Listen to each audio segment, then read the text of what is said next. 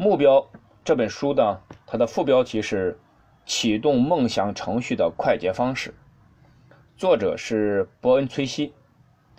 伯恩·崔西呢是优秀的个人和职业发展培训师，全球畅销书作家，世界著名的潜能训练大师，美国最出色的商业演说家。伯恩·崔西呢，他还写过很多畅销书，包括了《吃掉那只青蛙》《涡轮战略》《高效人生的十二个关键点》《巅峰销售》《创建你的未来》。打工致富的二十一条秘籍等等。那目标这本书呢，是给谁写的呢？他是给那些雄心勃勃、希望早点出人头地的人写的。那么，如果呢，你也就是正在收听本节播音的那个你，如果你觉得自己呢，正有志于此，就是你雄心勃勃，你也希望早一点出人头地。那么，目标这本书呢，就是写给你的。对于你要实现的那些极其重要的目标，那么在这本书中啊，会提供很多的方法，可以令你呢事半功倍。伯恩·崔西啊，曾经在五十四个国家，多达两百。多万名听众面前演讲，达到了五千多次。伯恩·崔西的演讲呢，少则五分钟，多则五天。每次演讲啊，面对特定的听众和话题呢，伯恩·崔西啊，都力图与大家分享他能找到的最好的主意。在就不同的话题进行了数不胜数的演讲之后啊。如果你只给伯恩·崔西五分钟，让他出一个主意，帮助你获得更大的成功，那伯恩·崔西会给你说：把你的目标写下来，制定实施计划，然后每天依此行事。把你的目标写下来，制定实施计划，然后每天依此行事。把你的目标写下来，制定实施计划，然后每天依此行事。这就是伯恩·崔西给我们的忠告。那如果我们采纳了这条建议，那么它对我们的好处啊，将会胜过我们能够学到的其他任何东西。不少大学毕业生啊，都跟我说，他说这个简单的行动呢。比他们在学校四年的学业都更有价值。这句话啊，改变了我和其他成百上千人的生活。那么，你的生活也将因此而发生改变。把你的目标写下来，制定实施计划，然后每天依此行事。前些时候啊，一群成功的男士齐聚在芝加哥，聊起了他们的生活经历。他们呢，都是百万乃至千万富翁。像大多数成功人士一样，他们呢为人谦逊，并不像有些人想象的说成功人都很傲慢。其实不是的，啊，大多数的成功人是为人谦逊的。他们对生活的历练。和自己取得的成就，满怀感激之意。那么，当他们说起是为什么能够在人生的历程中获得如此大的丰收呢？其中啊，有一个智慧出众的人提到一句话，他说：“就他的成功而言，成功。”是目标，其余皆为注解。成功是目标，其余皆为注解。你的生命、你的时间都是很珍贵的。那么对于我们而言，对于时间和生命的最大浪费是什么呢？莫过于用数年时间实现的几个月就可以达到的目标。对我们而言，对时间和生命最大的浪费，莫过于用数年时间实现几个月即可达到的目标。那么，如果你采取了《目标》这本书中所提供的切实可行的步骤来制定和实现目标，那么一定会。事半功倍的，它的功效呢会超乎你的想象。当然，你进步的速度呢也会令你的同仁倍感惊讶。这就是前面我们给大家推荐的《目标》这本书。我们再来回顾伯恩·崔西说的那句话：“把你的目标写下来，制定实施计划，然后每天依此行事。”把你的目标写下来，制定实施计划，然后每天依此行事。那么，《目标》这本书啊，它所采取的都是一些简单易行的办法。如果你采取了这本书中所说的办法，那么你能够在短短的数年甚至数个月之内呢，从一文不名的穷小子变成腰缠万贯的。大富翁，你将从身无分文和垂头丧气的困境中解脱出来，并感到万分的满足。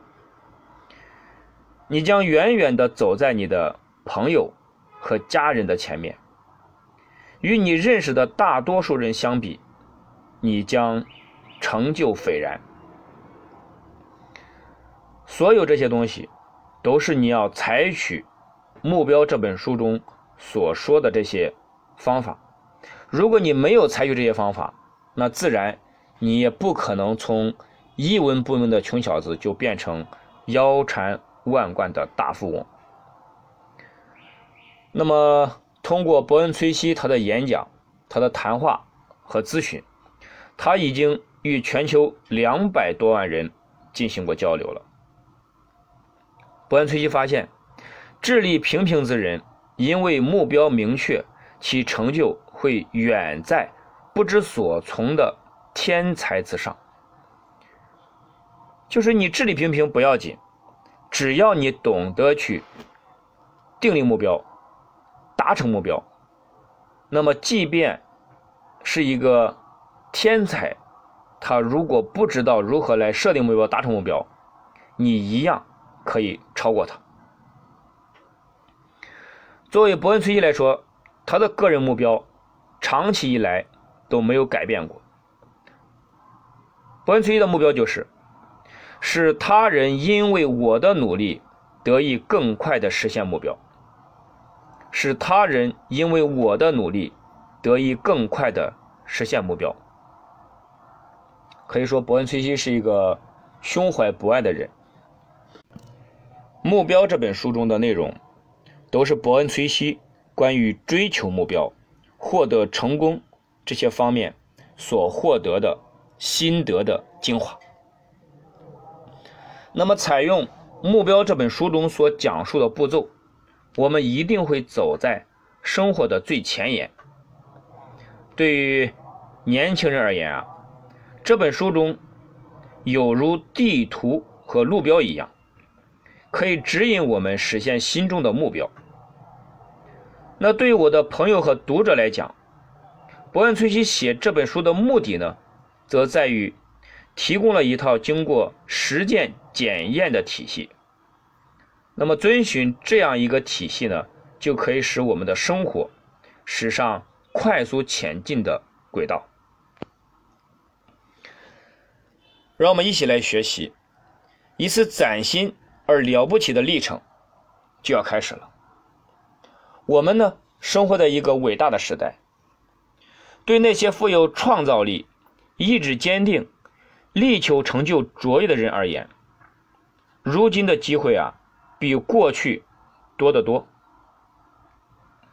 尽管社会经济生活和我们的个人生活总是有起起落落的，但是在这样一个时代，和平与繁荣仍然远在。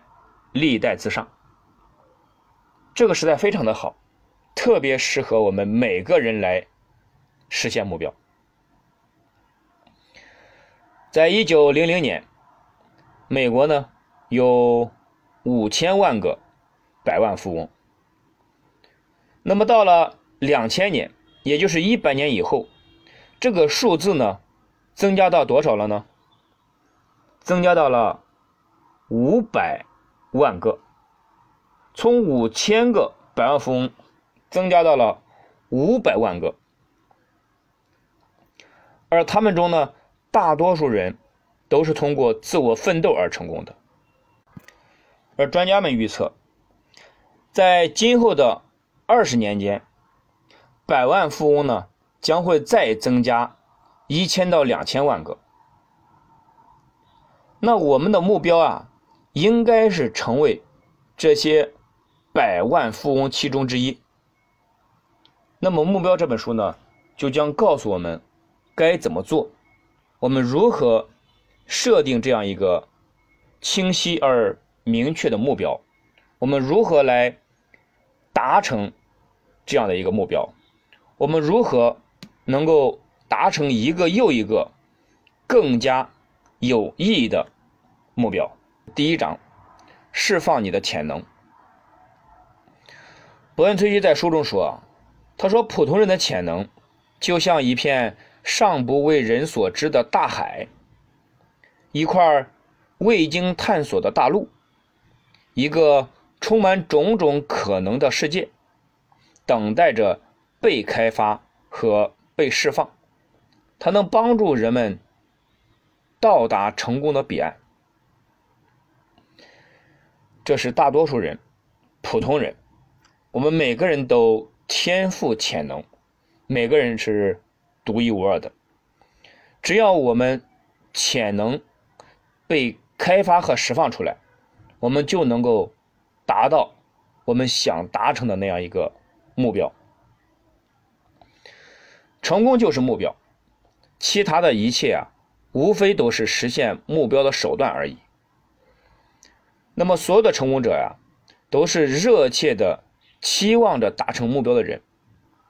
没有一个成功者心中没有目标，我们都有目标，都热切的期望达成目标。而这些成功者知道所求为何，就是为什么我要实现这个目标，并且呢，终日心无旁骛，孜孜以求，紧盯目标，不受干扰。那么，具备确定目标的能力呢，是成功的关键。如果你想成功，你没有目标是不行的。那么，如何确定目标？这是一种能力。有了目标呢，可以让你开动脑筋，积极向上，思维活跃，精力充沛。那么，如果失去了目标，你就会变成啊，生活在汪洋大海中的。一叶孤舟，随波逐流，飘到哪儿都不知道。任何一个方向来的风，对于你来说都是逆风。那么，一旦我们认定了目标，我们就会变成离弦自箭，直奔目标而去。如果只拉弓不射箭，那么你拉弓。干什么呢？我们拉弓的目的就是要把箭射出去，而我们把箭射出去，射向哪里？一定是射向你的标靶，射中靶心。只有你朝着靶心瞄准去拉弓射击，你才有可能达成目标。否则的话，你只是练了一个肌肉而已。不射箭，拉弓就没有意义。那么事实上呢，就算我们活了一百回，可能呀也用不完我们天生所具备的潜能。我们目前无论取得了什么样的成绩，与我们可能达到的目标相比啊，都只不过是冰山的一角。那么成功呢是有规则的，成功的规则之一呢，就是你从哪儿来并不重要。重要的是你要到哪儿去，这是成功的规则。不要告诉我你以前怎么怎么样，以前多么多么厉害，曾经多么多么伟大啊，取得什么什么样的成绩，获得什么什么样的奖项，拿过什么什么样的证书，这些啊都不重要。重要的是什么？重要的是你要到哪儿去，你要成为一个什么样的人，你要过一个什么样的生活，你要达成一个什么样的目标。那么到哪儿去呢？只能取决于你的想法和你自己。别人不能跟你说你要到哪儿去，只有你自己想你要到哪儿去，这是你自己能决定的。目标明确啊，会使我们信心百倍，富有竞争力，而且呢，会让我们觉得干劲十足。正如销售培训师汤姆。霍普金斯所说：“他说，如果成功是一个火炉，目标就是柴；如果成功是一个火炉，目标就是柴。只有我们不断的设定目标，我们才会有更多的柴去投向这个火炉，才会熊熊燃烧。让我们一起来重视我们目标的设定。”重视我们设定目标的能力，让我们专注于目标，让我们去实现更大的目标，让我们成为更好的自己。也许啊，人类历史上最伟大的发现呢，就是心智的力量几乎可以塑造你生活的各个方面。心智的力量。几乎可以塑造你生活的各个方面。在这个有人缔造的世界里边，你周围的每一种可以看见的东西，也就是你放眼望去你能够看得见的东西，都源自于某一个人的心智火花。什么意思呢？生活的一点一滴啊，都开始于一个念头，一个愿望。一种期望，或者说是一个梦想。我们的思维里啊，充满了创造力，它打造着我们的世界，左右着我们的经历。从所有与心理学和成功学相关的经验中啊，都可以获得这样的一个要义：人们心中所常想的，即为他们的未来。人们心中所常想的，即为他们的未来。我们说心想事成，你心里每天都在想、都在念叨的事情，也许有一天它就会发生，就会在不远的未来发生。外在的世界啊，最终会成为自我的一个映像，啊，它会投射出来。我们可以呢，从中窥见自己心中所想。无论我们想什么，它总会不断的化为现实。成千上万的成功者啊，都曾经被问及心中常想的是什么。最普遍的回答就是想得到什么和如何得到。想得到什么和如何得到。那些不成功、不开心的人啊。他们经常想的、经常说的是什么呢？他们经常想的、经常说的是，什么是他们不想得到的？啊，他们总是在逃避，啊，总是在说什么是他们不想得到的，而不是他们想得到什么，如何得到。那么不成功和不开心的人呢？他们大部分的时间都在喋喋不休地念叨着他们的问题和担心。以及呢，谁该为自己的现状负责？总是想找出来一个人为自己的现状负责，实在找不出来了，就找自己的父母，就怪我们的政府。那么成功者呢，则把自己的心思和谈话内容呢，放在了他们最希望实现的目标上。在罗伯特清崎的《富爸爸穷爸爸》。这本书中说道：“他说，他的穷爸爸遇到一些事情总说：“哎呀，这个我买不起。”而他的富爸爸不允许他们说这样的话。他富的爸爸告诉他们说：“我们怎么买得起？我们怎样才能买得起？”啊，这是两种不同的思维方式。那么目标不明确的生活呀，就像是在大雾天里开车，不管你怎么卯足了劲儿，车呀还是开不起来。为什么呀？因为有雾啊，你看不清楚前进的道路，哪怕是在最平坦的道路上，你也不敢开。而目标一旦很明确，啊，阳光普照，啊，大雾被驱散，这个时候你就可以集中精力，奋起直追，加大油门。也就是有了明确的目标啊，你就可以加大油门，在生活的竞赛中一路领先。向着心中所想的目标飞驰而去。怕的就是我们没有目标，我们没有清晰的目标，我们不相信我们制定的目标能够成为现实。我们总是在抱怨，总是在担心，总是在逃避责任。你今天逃避的任何责任，在你的未来。都会加倍的反馈到你的身上，所以啊，责任是逃不掉的。我们要敢于承担我们自己的责任、家庭的责任。我们要敢于去明确我们的目标。我们每天常想的事情，就是我们的未来。心想事成。我们来想象一下这样一件事情：你把。一只鸽子，啊，我们家里喂养的这种鸽子，从那鸽子窝里抱出来，然后呢，放进一个鸽笼里边，一个小小的笼子里边，只能装下一只鸽子。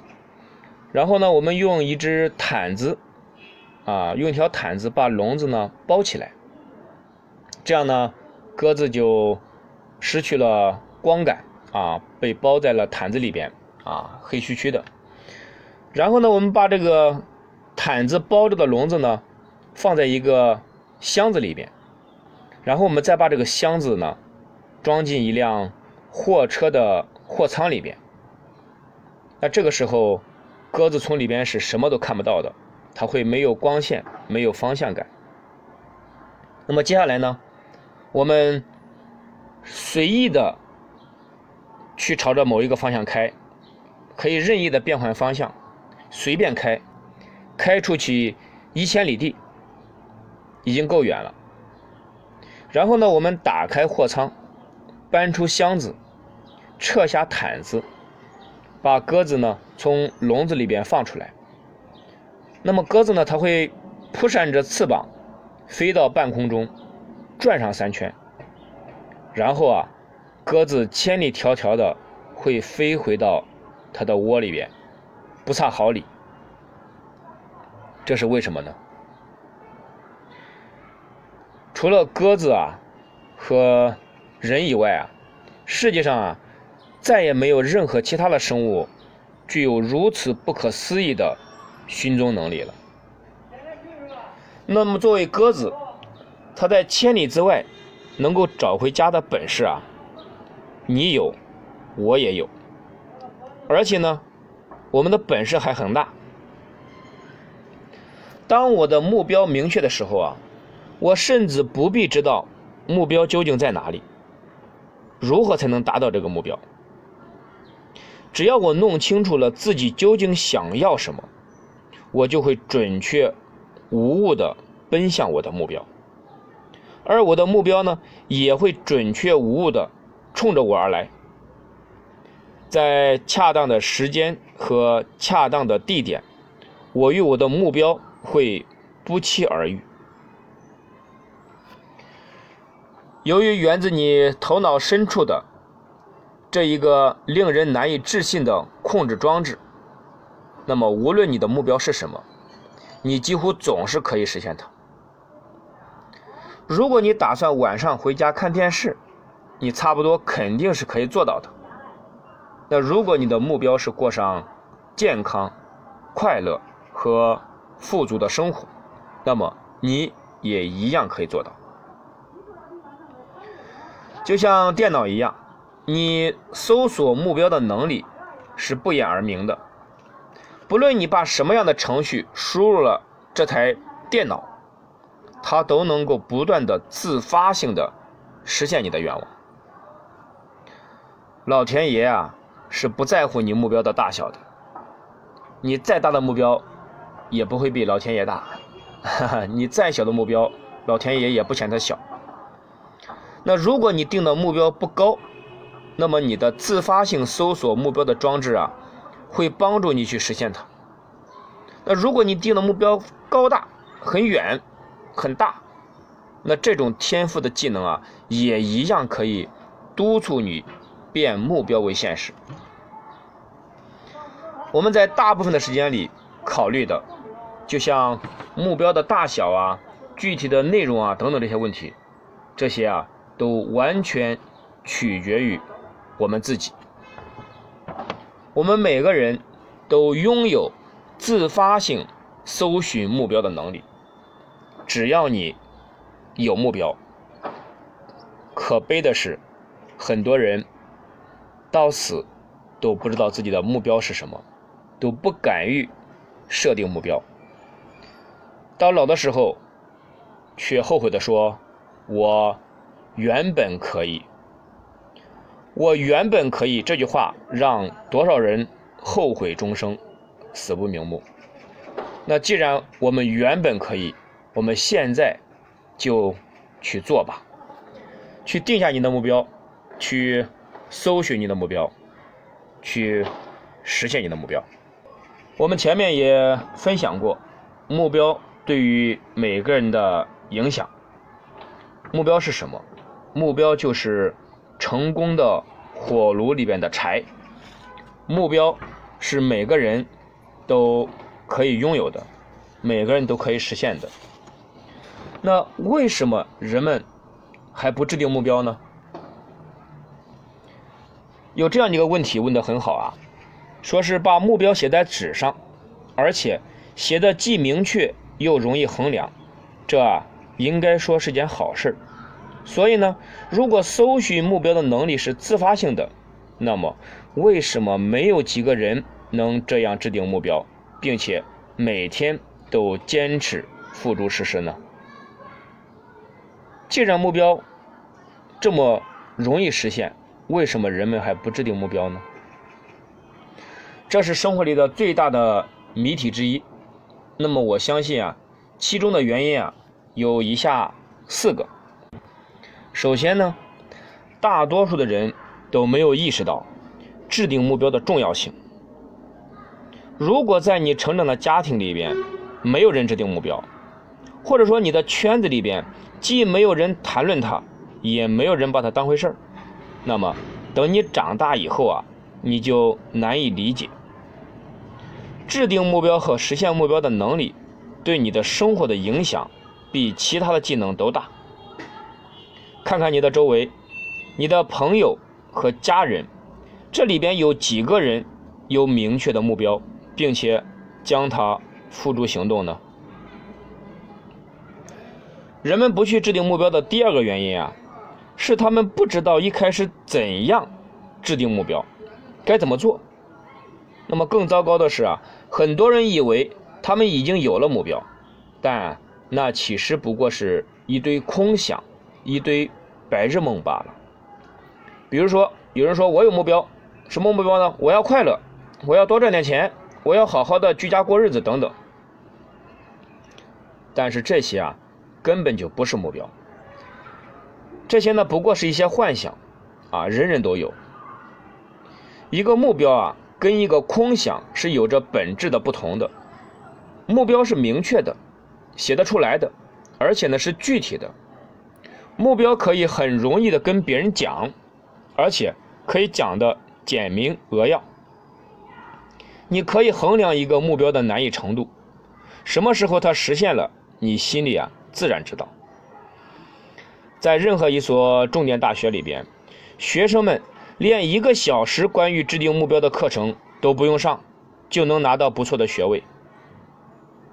好像对于通过制定目标来获得成功的重要性，那些给中学和大学制定教学内容的家伙们却一无所知。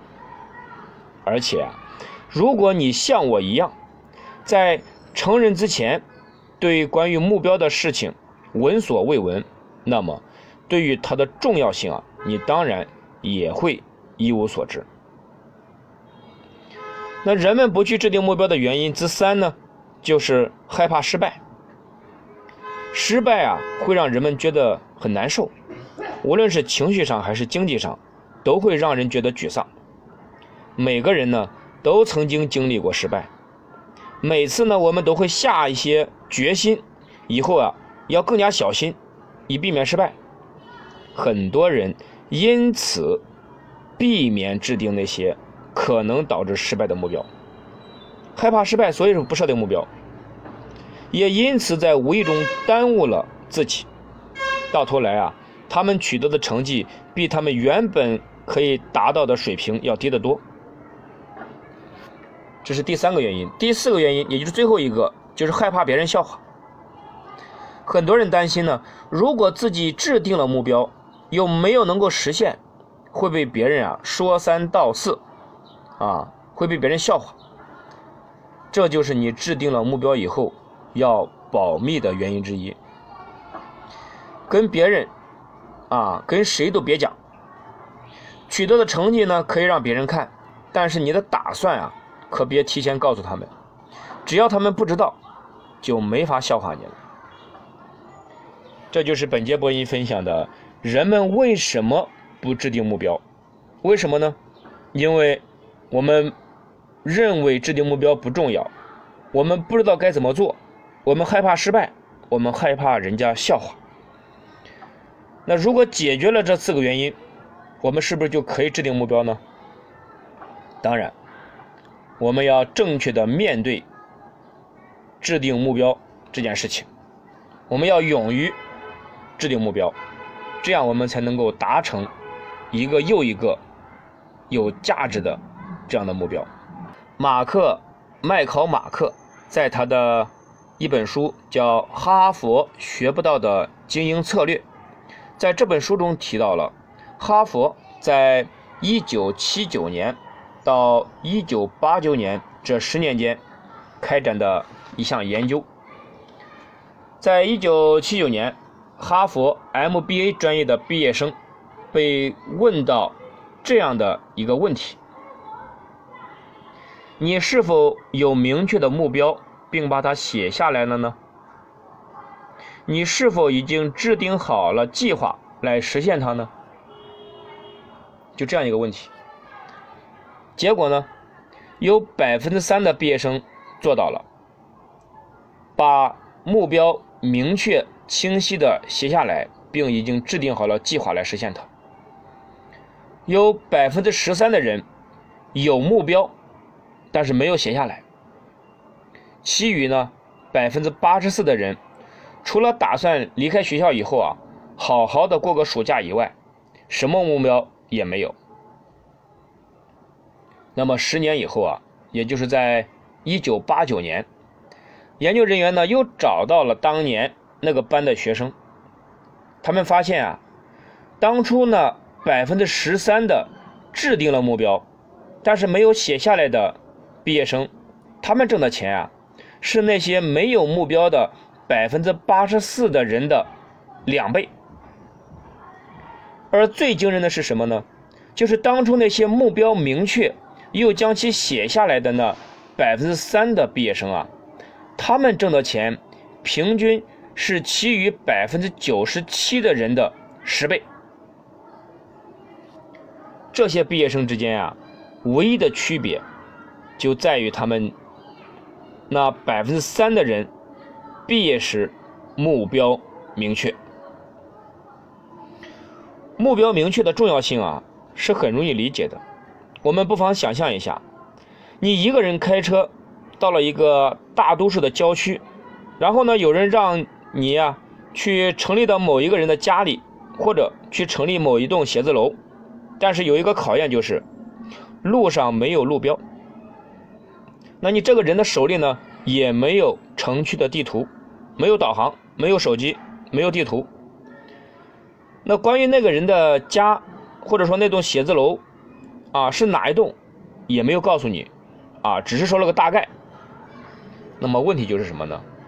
问题就是你觉得你自己要花多长时间，才能在既没有路标又没有城区图的情况下找到那个人或者说那栋写字楼呢？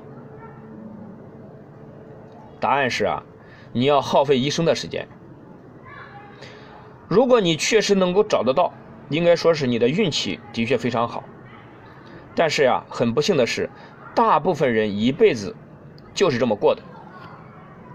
大部分人的生活呢，开始的时候就像是漫无目的的穿越既无地图又没有任何标记的地带，也就是说，他们生活的既无目标又无计划。他们只是觉得呀，车到山前必有路，不用着急。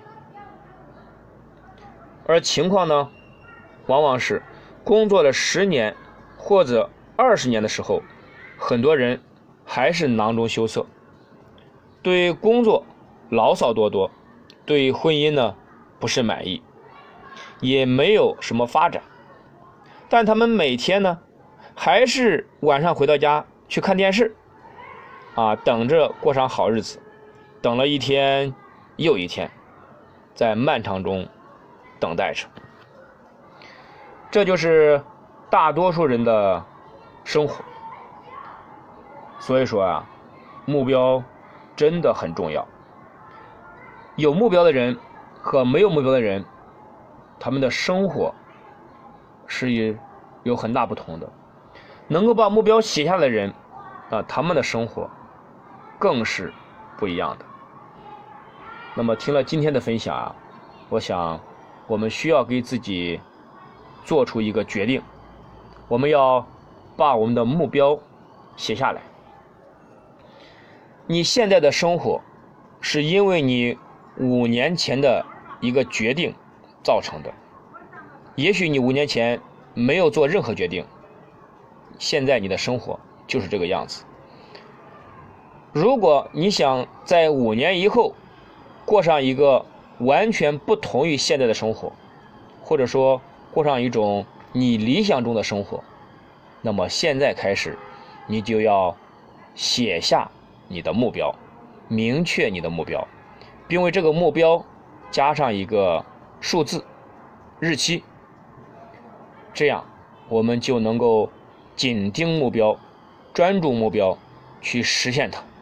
厄尔南丁格尔曾经说过一段话，他说：“幸福啊，就是在不断进步中，把一个有价值的愿望，或者说是一个目标，变成现实。幸福就是在不断进步中，把一个有价值的愿望，或者说一个目标变成现实。只有在你一步一步的不停的向着对你而言。”甚为重要的目标前进的时候，你才会真正觉得幸福。维克多·弗兰克尔说：“他说，人类最大的需要就是活着有意义、有目的。”维克尔·弗兰克尔呢，他是存在主义分析治疗的创始人。啊，人类最大的需要。就是活得有意义、有目的，啊，这是他对人的啊目标的理解。目标呢，能够让我们的生活有意义和有目的，它呢会给我们以方向感。当我们向着目标努力的时候，我们会感到越来越幸福，越来越坚强，越来越有活力和效率。我们会对自己和自己的能力越来越有信心。当我们向着目标迈出的每一步，都会增强这样一个信念，那就是在我们未来可以制定和实现更高的目标。这是一个信念。那么与以往相比啊，如今的人们呢，更害怕变化，更担心未来。因为我们知道变化无处不在。制定目标的好处之一呢，就是能够让我们可以掌握或者说把握生活变化的方向。它呢会让我们确信，生活中的变化基本上是由我们自己决定和主导的，我们自己是能够掌控的。目标让我们得以把生活的意义和目的渐渐渗透到我们所做的每件事情当中去。目标很重要。古希腊的哲学家亚里士多德，他的重要理论之一就是，人是一种为目的而生存的生物。人是一种为目的而生存的生物。目的这个词呢，源自于古希腊语，它的词头在古希腊语的意思里就是目标。目的这个词的。词头就是目标。亚里士多德还曾经这样说：“他说，所有的人类活动啊，在某种程度上都是有目的的。我们想一想，我们人类的活动是不是有目的的呢？不管你今天是在家还是走出家门，不管你是在上班的地方还是在做生意的地方，还是在学校，你都是有目的的。”只有当你所做的事情让你离你想得到的东西越来越近的时候，你才会觉得幸福。为什么我们有些人觉得自己忙忙碌碌没有幸福感呢？就是因为你忙忙碌碌，你所做的事情离你所得到的东西渐行渐远，你再努力也得不到，那么你就得不到幸福感。所以呢，问题就在于什么呢？在于你的目标是什么？你的生活有什么样的目的？等你忙完了以后，你希望能够走向何处？你的天赋啊，潜力是非同凡响的，每个人都天赋潜能。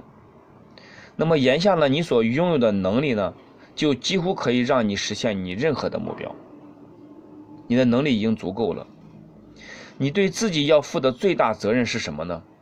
那就是花上足够的时间，彻底弄明白自己究竟想要的是什么，以及如何才能得到它。如果你不知道你究竟想要什么，那么你就不可能得到它。这就是我们说梦想和目标的重要性。你把你的目标弄得越明白，你就越能够释放自己的潜能。我们听说过这样一个说法。说一般人啊，只发挥了自身潜力的百分之十。可问题是什么呢？斯坦福大学的研究表明，一般人发挥自身潜力的其实只有百分之二，并不是百分之十。那么其余的潜力干什么呢？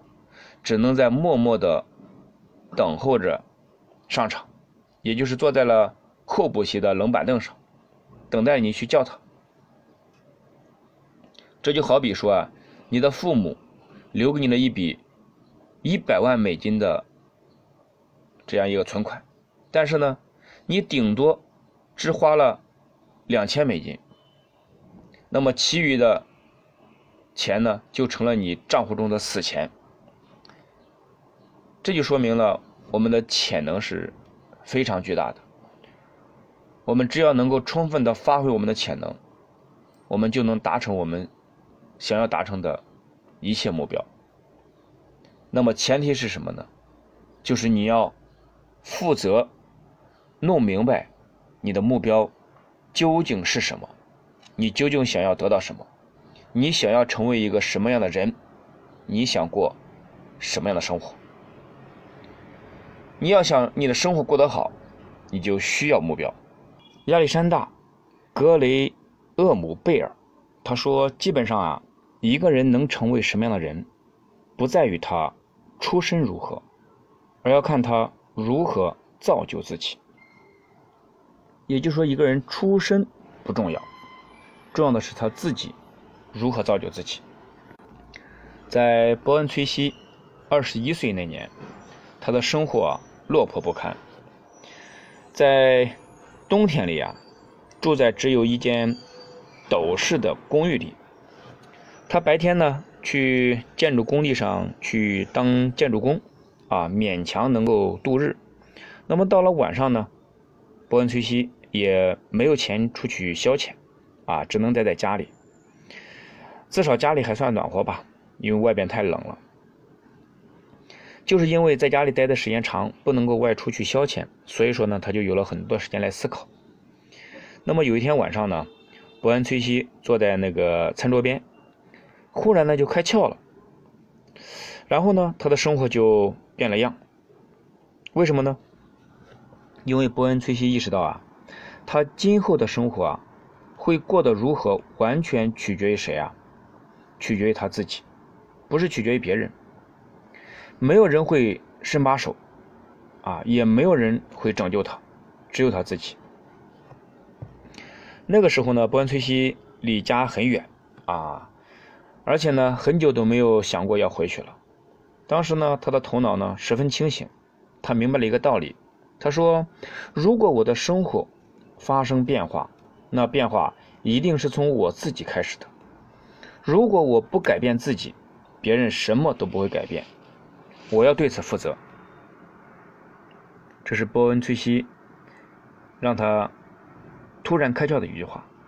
他说：“如果我的生活发生改变，那变化一定是从我自己开始的。也就是谁能改变你啊？只有你自己。别人是无法改变你的。只有你自己改变了自己，只有你自己对自己的生活和未来负责，你才会发生改变。这样一个时刻呢，让伯恩·崔西。”铭记了很长时间，就像第一次跳伞一样，啊，又吓人又刺激。崔西呢，站在生活的边缘，他决定要跳下去。那从那个时候开始啊，他就接受了这样一个事实，那就是我必须对我的生活负责，我必须对我的生活负责。我们要知道，如果我希望自己的状况有所改善，那么就得改变自己，一切呢。都取决于我。崔西后来明白了，如果一个人呢能对他的生活负全责，那么他就等于跨出了一大步，从幼稚无知走向了成熟。可悲的是啊，大部分人都没能做到这一点。我们经常见一些四五十岁的人啊，他们还在为过去不愉快的经历而嘟嘟囔囔，他们把自己的问题呢都怪到别人身上，甚至有些人啊。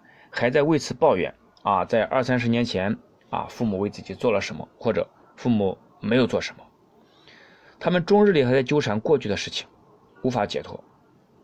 他们还不懂得承担责任。成功与幸福的最大敌人是什么呢？就是各种各样的坏情绪，各种各样的坏情绪。那么坏情绪呢，会把你拖垮，让你身心疲惫。让你对生活毫无乐趣。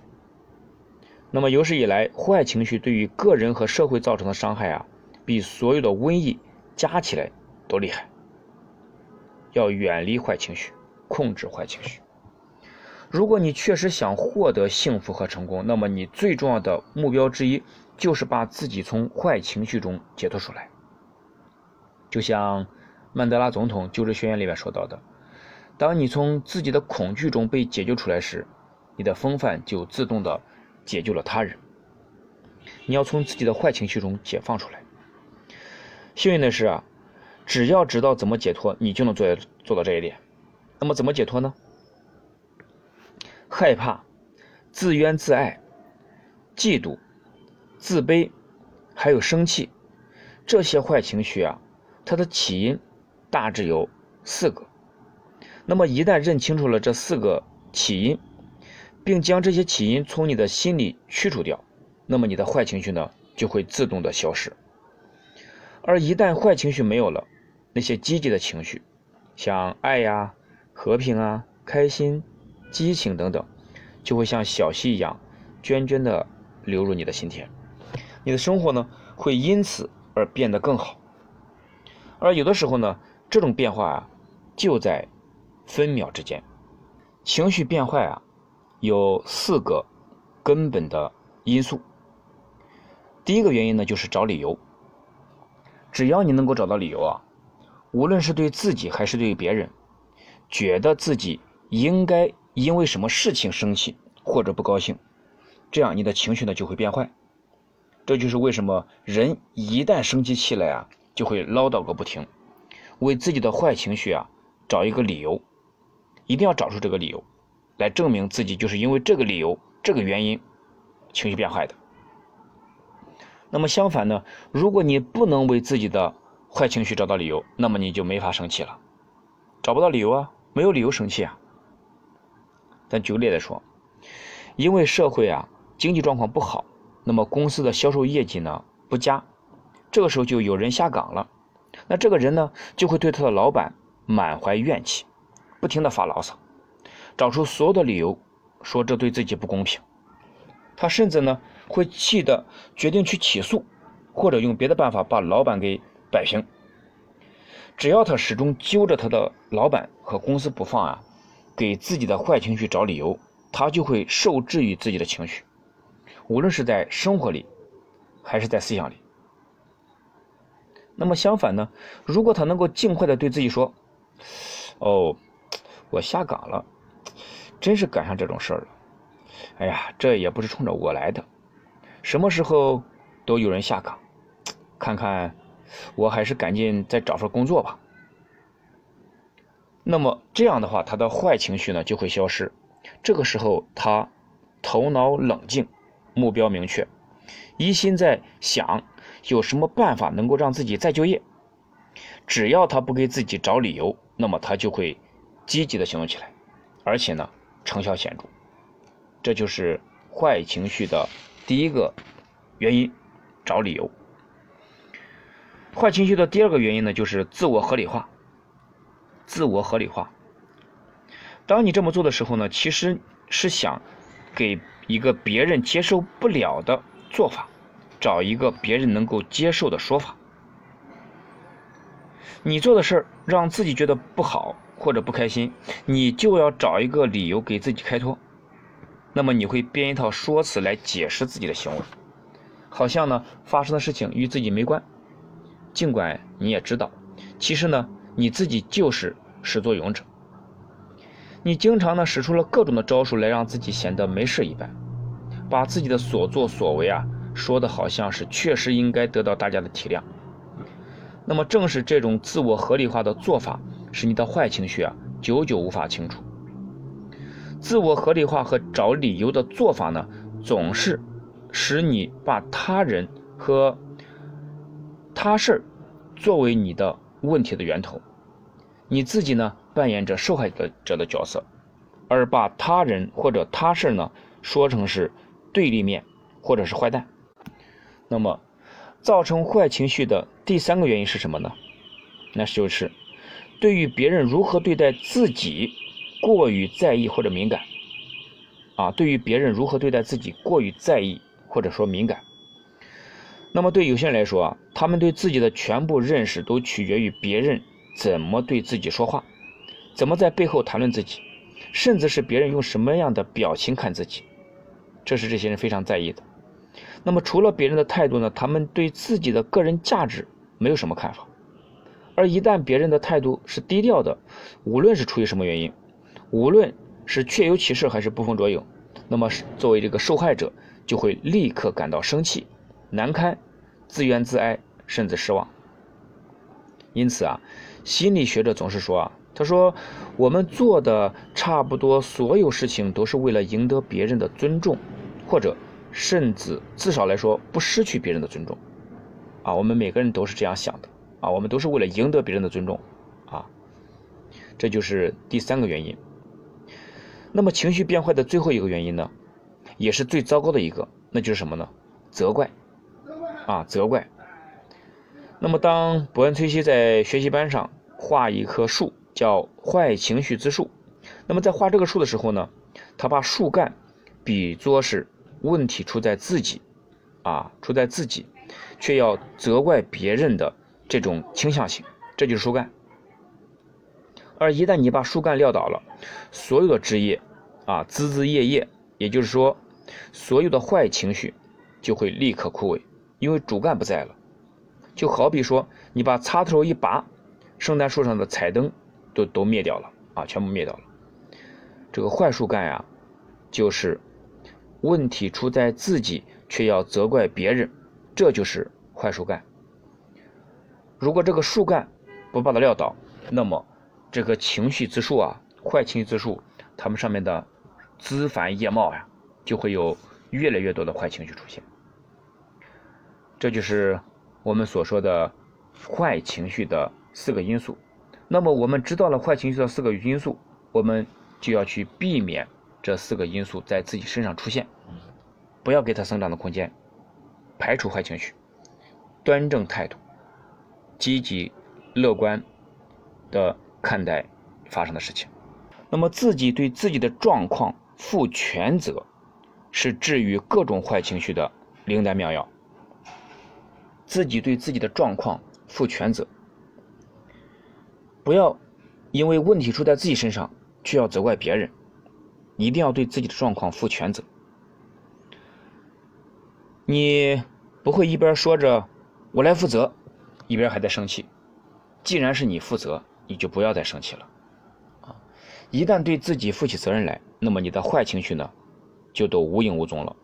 换句话说，如果你有坏情绪，就是你没有对自己的状况负全责，你在找责任人，怪罪别人，埋怨别人，给你的坏情绪找个理由。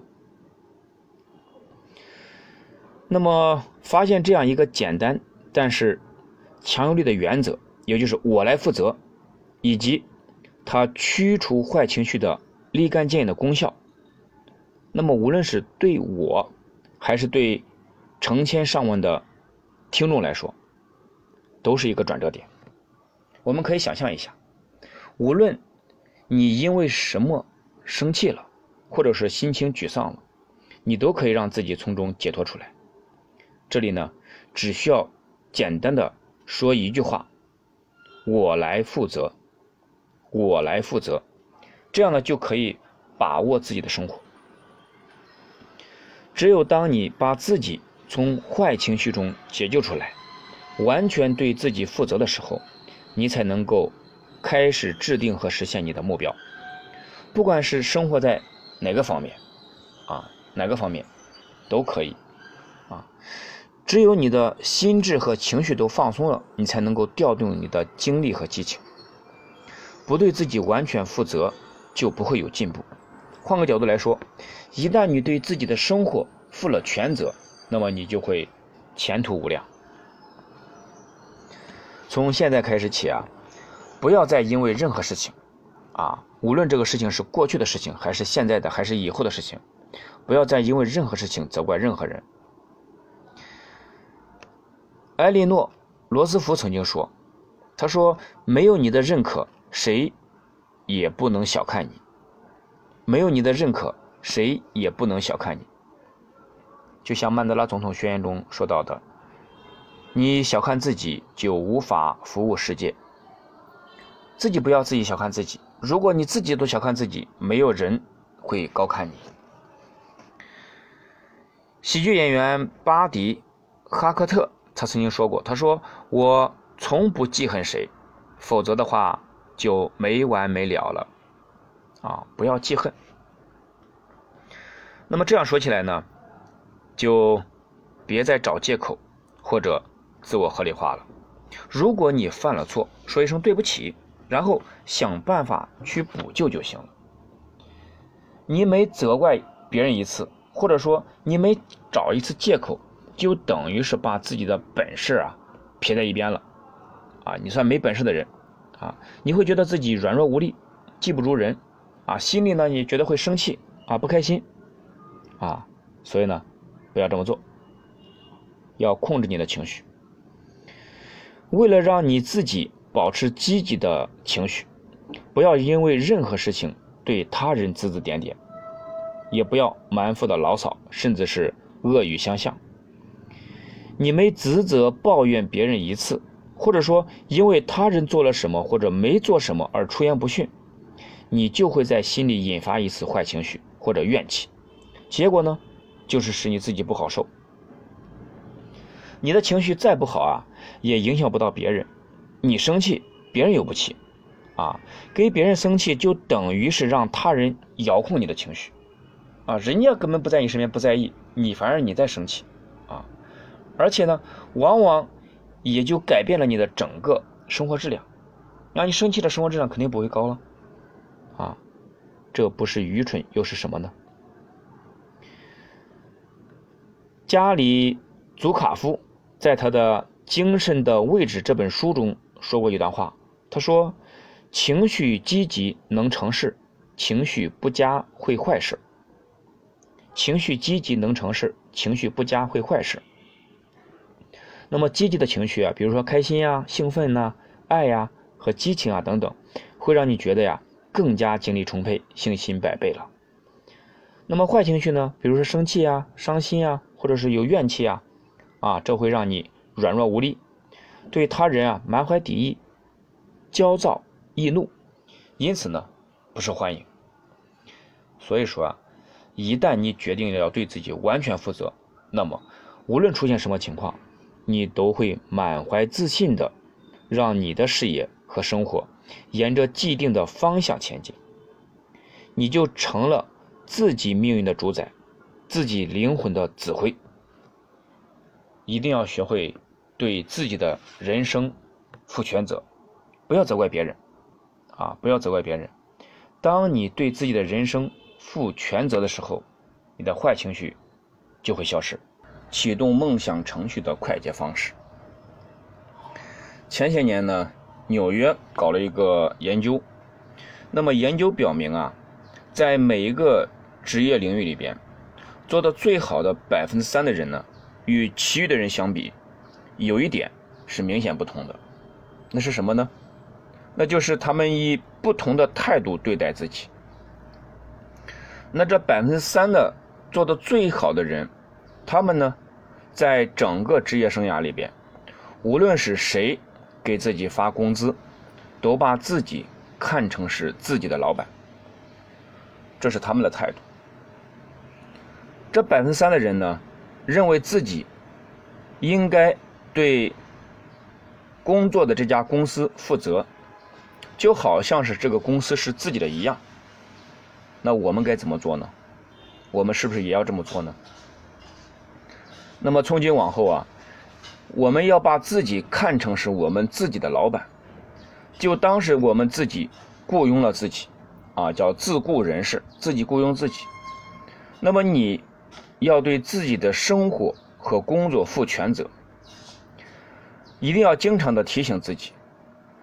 正是因为我们做到了什么，或者说我们没有做到什么，才会有今天的情况，才会成为现在我们所成为的这个人。那么我们的未来呢，在很大程度上呢，都取决于我们自己。如果你对现在的生活感到不满意，那是因为你五年前所做的一个决定造成的。满意也是这样。如果你想让你五年后的生活不再后悔，那么现在就做出一个决定。迄今为止啊，我们所做的选择和决定，以及我们没有能够做出的选择和决定，在。左右着我们的整个生活。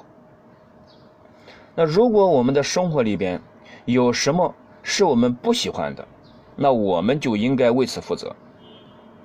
如果你因为什么事情不开心了，啊，那是你自己而不是别人，啊，应该采取必要的措施来做一些改变，让生活啊变得更美好一些。那作为自己的老板。你对自己做的任何事情都要完全负责，因为你是老板，啊，因为你是老板，你要对自己所做的事情完全负责，你要对自己的行为以及结果负责。你今天的境况，以及你成为了什么样的人，都是你自己决定的结果，啊，没有人替你做出这个决定，只有你自己。在很大程度上呀，你现在挣到了钱。正是因为你自己做出了一个决定的结果，啊，不多也不少，啊，不多也不少。如果你对目前的收入呢感到不满意，那就下个决心，多挣一些。可以给自己设定一个目标，然后呢，根据这个目标再制定一个计划。接下来就是付诸行动的阶段了啊，实施它。工作你的计划，计划你的工作，工作你的计划。那作为你的工作和生活的主管呢，要作为自己前途的设计师，放开手来做决定。你是老板，你负责啊，你是老板，你负责。那么公司的老板呢，要对公司的战略和经营活动要负全责，而我们自己作为自己的老板，我们也要为自己的工作和生活制定战略计划。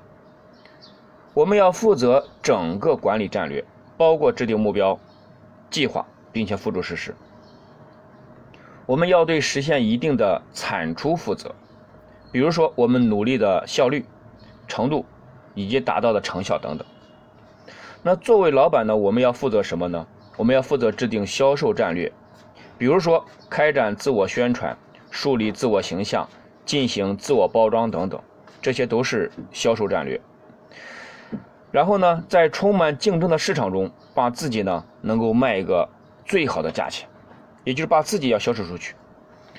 我们要负责制定财务战略啊，除了销售战略，还有财务战略啊。我们要决定销售量的大小。销售额的多少啊？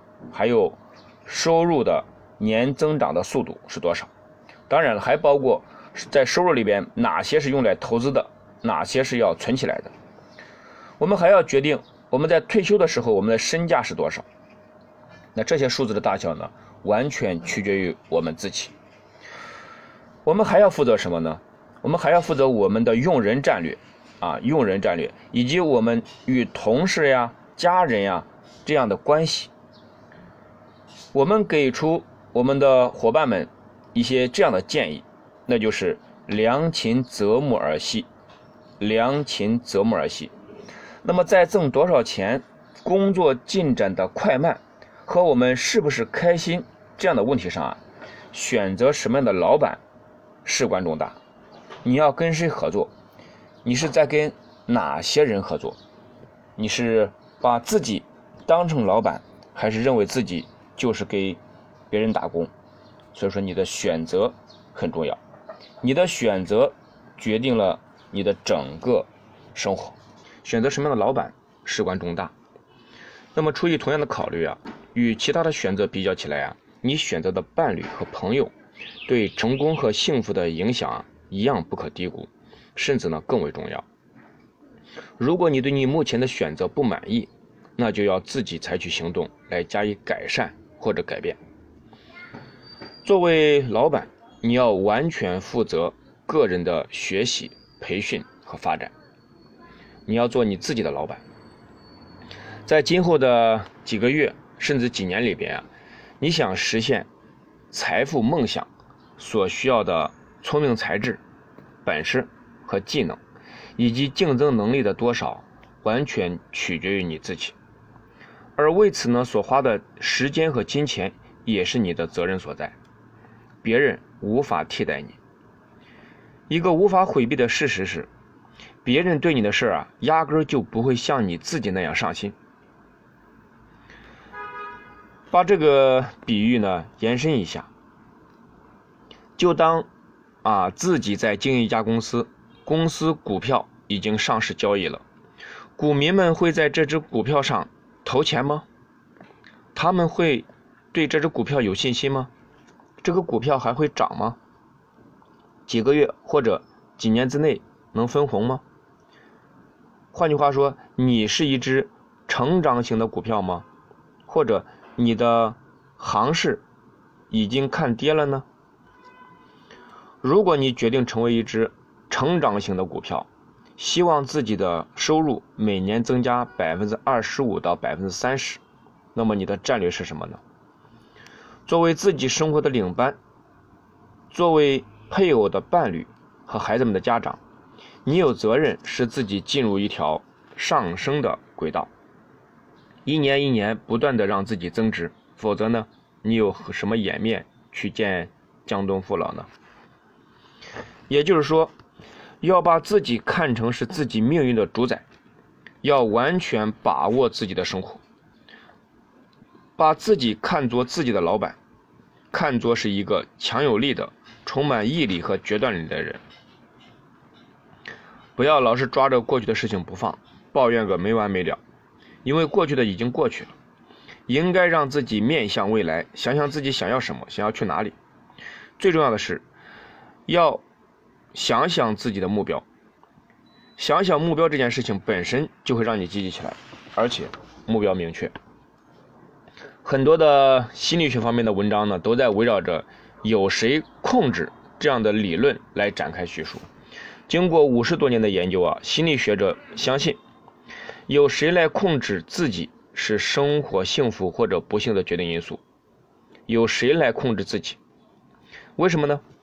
那些自控能力强的人啊，相信自己能够完全控制自己的生活，他们坚强自信，而且呢充满力量，他们总是非常的乐观和积极，他们自我感觉良好，而且呢掌控着自己的前途。那反过来说，那些自控能力差的人呢，总是会受到外界因素的干扰。包括他们的老板呢、账单呀、婚姻啊，还有小时候留下来的一些问题啊，和眼下的一些处境等等，他们难以掌控自己，依然呢会感到软弱、愤怒、恐惧、消极，对别人呢也会怀有敌意，难以做成什么事情。那么事情好的一方面是什么呢？就是你承担的责任和你的自控能力是成正比的，你承担的责任和你的自控能力是成正比的，你越多的告诉自己说“我来负责”。那么你的自控能力就越强，你也就会越发的感到自信和有力。责任和幸福之间的关系呢是非常紧密的，你承担的责任越大呢，你就越幸福。那应该这么说，责任、自我控制和幸福是相辅相成的，这是个金三角。责任、自我控制和幸福是相辅相成的，你承担的责任越多。你就会感到自己自控能力越强，你的自控能力强了，你就会感到更自信、更幸福。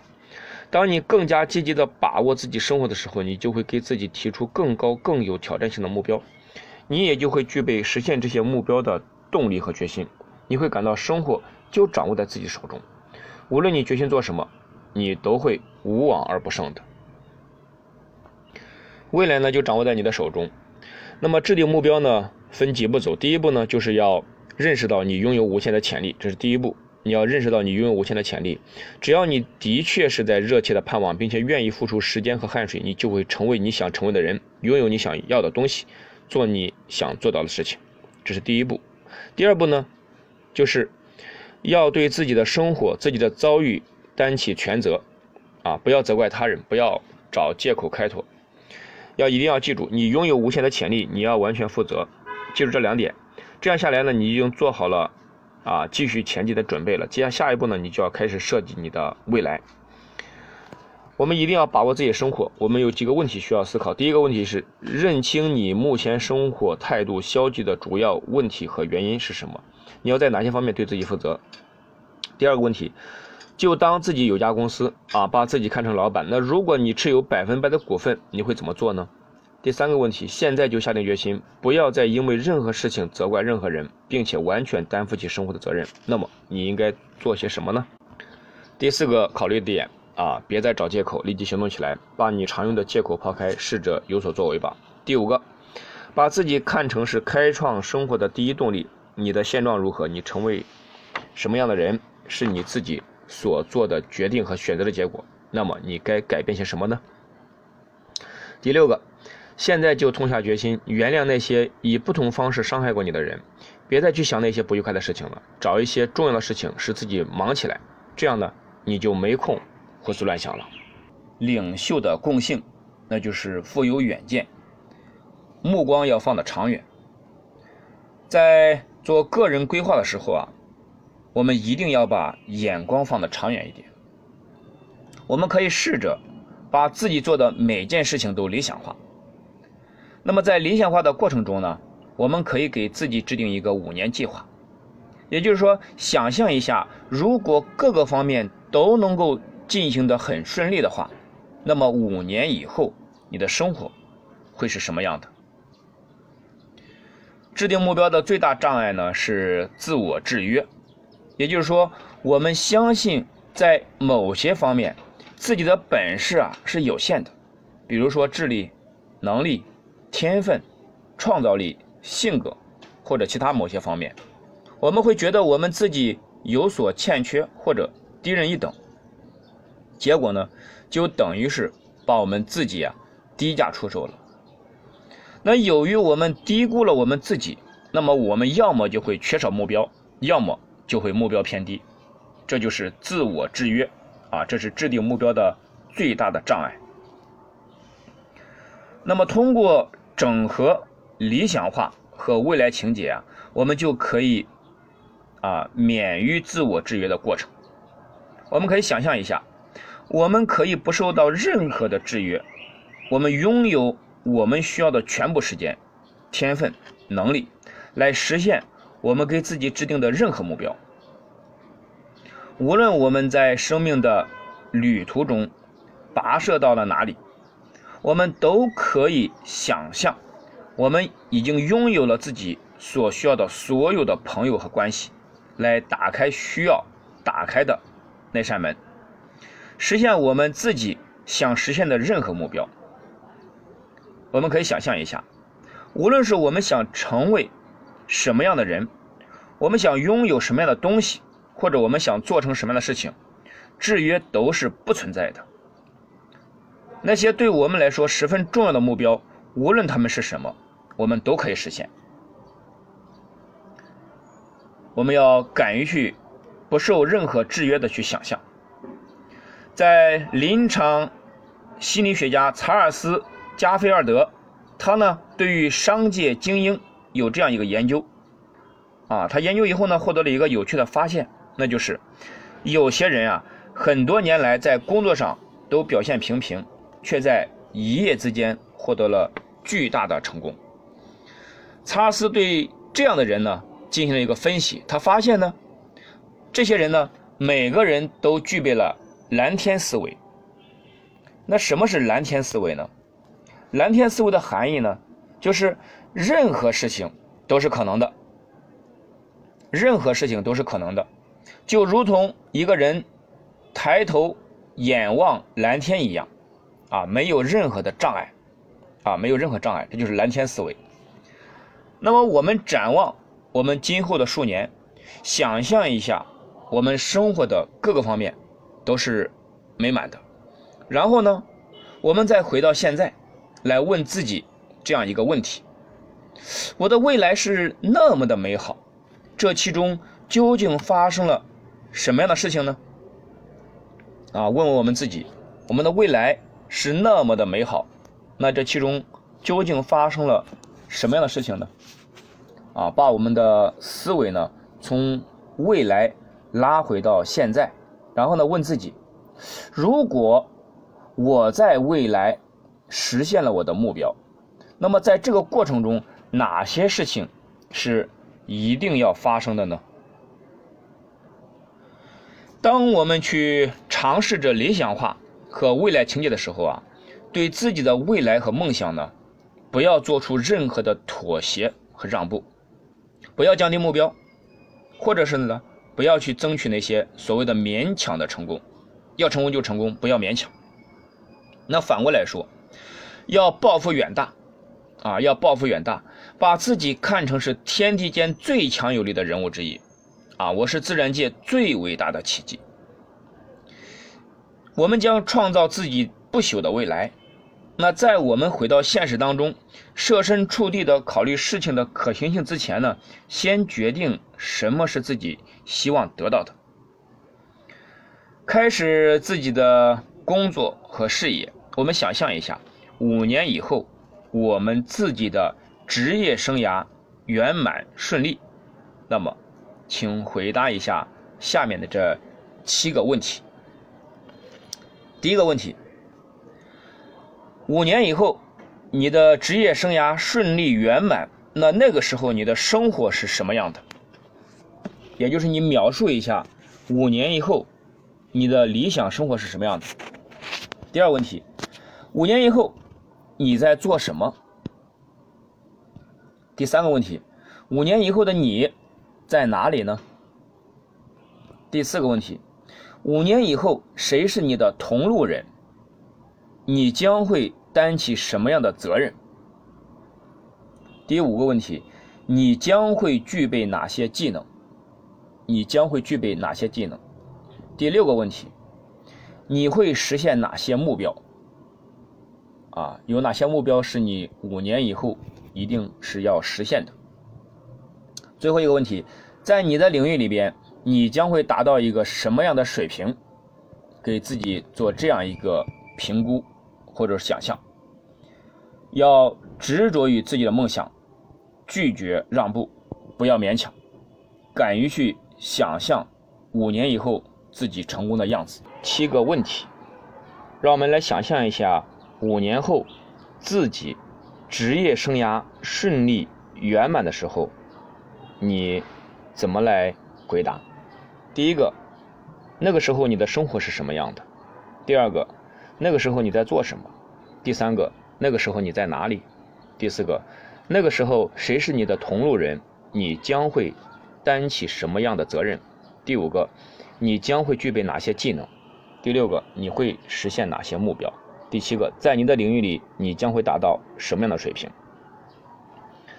那么，当你回答了上面的这七个问题的时候，想象自己潜力无限，任何事情都是可能实现的。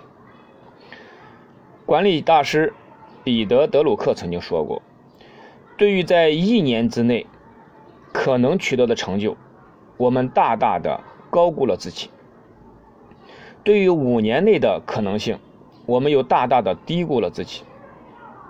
那么，别让这种情况发生在你我的身上。现在呢，把我们未来某一个阶段的个人收入状况理想化一下。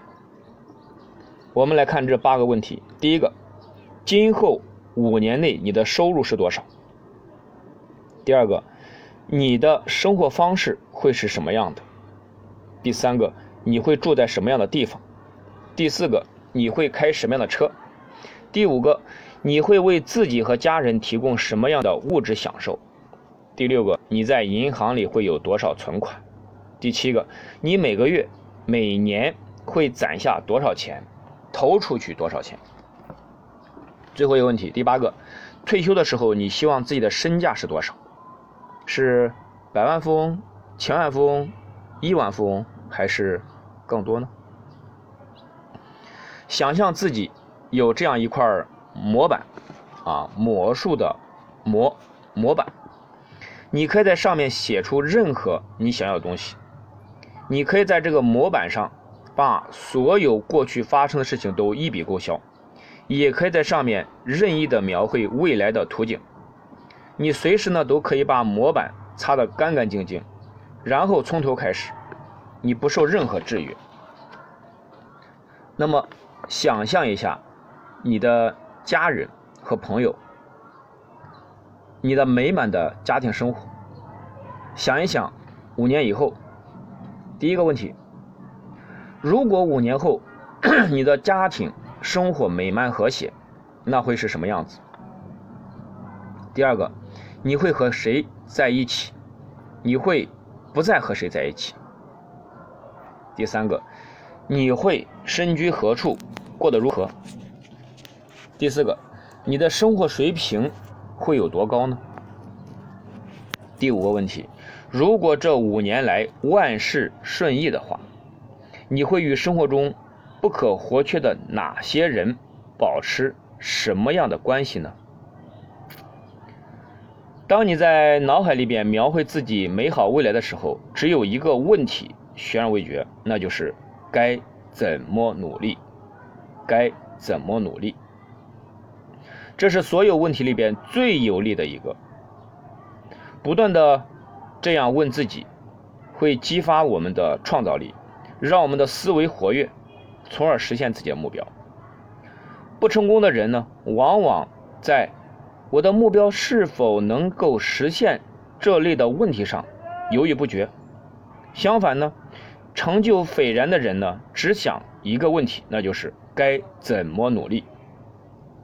然后呢，他们就会努力的寻找办法，去实现自己的目标和设想。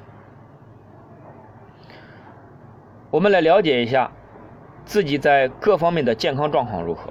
第一个，如果五年后你成为了一个健康的模范，那么你会是什么样的状况呢？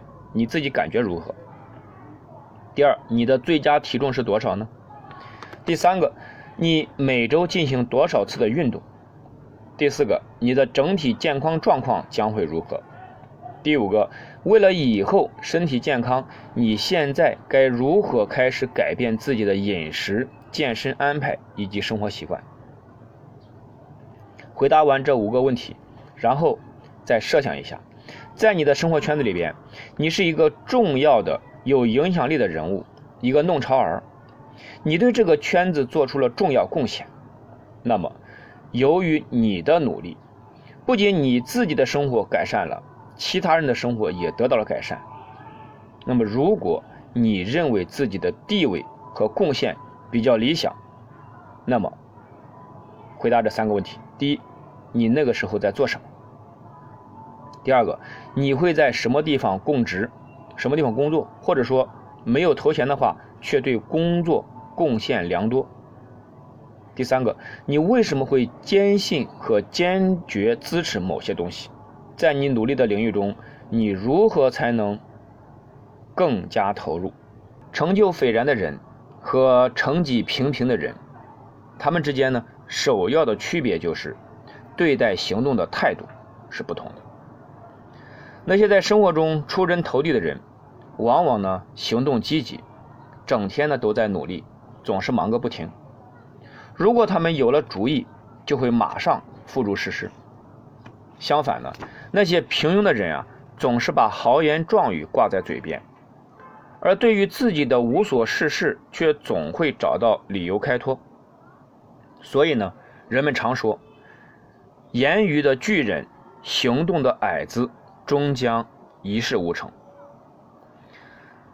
审视一下我们自己，了解一下我们自己，包括我们的技能。知识水平、天分、受教育程度和能力，如果我们已经达到了对自己而言的最高境界，那么我们回答以下三个问题。当然，从理论上来说，境界只有更高，没有最高。第一个问题：五年之中，你将掌握哪些知识和技能？第二个问题：在哪个领域你将会被认为是出类拔萃的？第三个问题，如果你希望将来成为工作中的顶尖高手，为了学习所需要的知识和技能，你每天应当如何努力？一旦你回答了上面的三个问题，那么下一个问题就是如何行动。为了能够在数年之内出人头地，你该如何获得专业知识和技能？考量一下如何过上理想中的生活。包括每天如何行动，制定详细的行动日程，时间范围呢？从元月一号到十二月三十一号。第一，你周末和假期打算做什么？第二，你每周、每月、每年都分别打算休息多久？第三，休息时你打算去哪儿？第四，如果不受制约，可以完全掌控自己的时间，你会怎么安排一年的光阴？在《圣经箴言》第二十九章十八节中说：“没有先知先觉的教训，人就放肆；没有先知先觉的教训，人就放肆。”也就是说，如果对自己的未来没有进行积极的展望，你就会流于平庸，缺少动力和激情。那与此相反呢？如果你满怀激情的展望未来，你每天都会感到精神振奋，干劲十足。你会采取所有必要的行动，来把理想中的未来变成现实。记住，幸福是什么？幸福就是在不断进步中，把一个有价值的愿望变成现实。幸福就是在不断进步中，把一个有价值的愿望变成现实。当你的目标和理想十分明确，并且令人振奋的时候，无论是面对自己还是面对世界，你都会倍感幸福。你的生活态度会更加的积极和乐观，你会感到更加的愉快和激情澎湃，你会感到有一股内在的动力，每天带你起床，让你忙活起来。这股动力会推着你向着自己的目标进一步的前进。下定决心，牢记自己美好的未来，记住，好日子在前头，最幸福的时刻尚未到来。你所能得到的最大收获将在数月甚至数年之中成为现实。明天一定会更加的美好，你的前途无限。对于自己的长远未来看得越清楚，你就越能够吸收、吸引有益于自己实现目标的人和客观因素。你心里越明白自己是什么样的人，自己想要什么，你也就越快、越好的实现自己的理想。想象一下，如果每一个难题都有一个解决之道，每道障碍都是可以跨越的，而且你在实现了自己的目标这件事情上不受到任何制约，那么与眼下相比，你采取的行动会有所不同吗？尝试一下从未来到现在这样的逆向思维，逆向思维从未来到现在，想象一下五年后的情况，然后再回到现在。那么，如果要实现美好的未来，哪些事情一定要发生？试想一下，你的个人收入非常理想，那么你的收入应该是多少？你的身价会是多少？为了实现这样的价值，你当下要采取什么样的行动？想象自己拥有美满的家庭，个人生活也完美无缺，那么这样的生活应该是什么样子的呢？你现在该做什么呢？制定一个周详的行动日程。从一月一号到十二月三十一号，而且只当自己不受制约。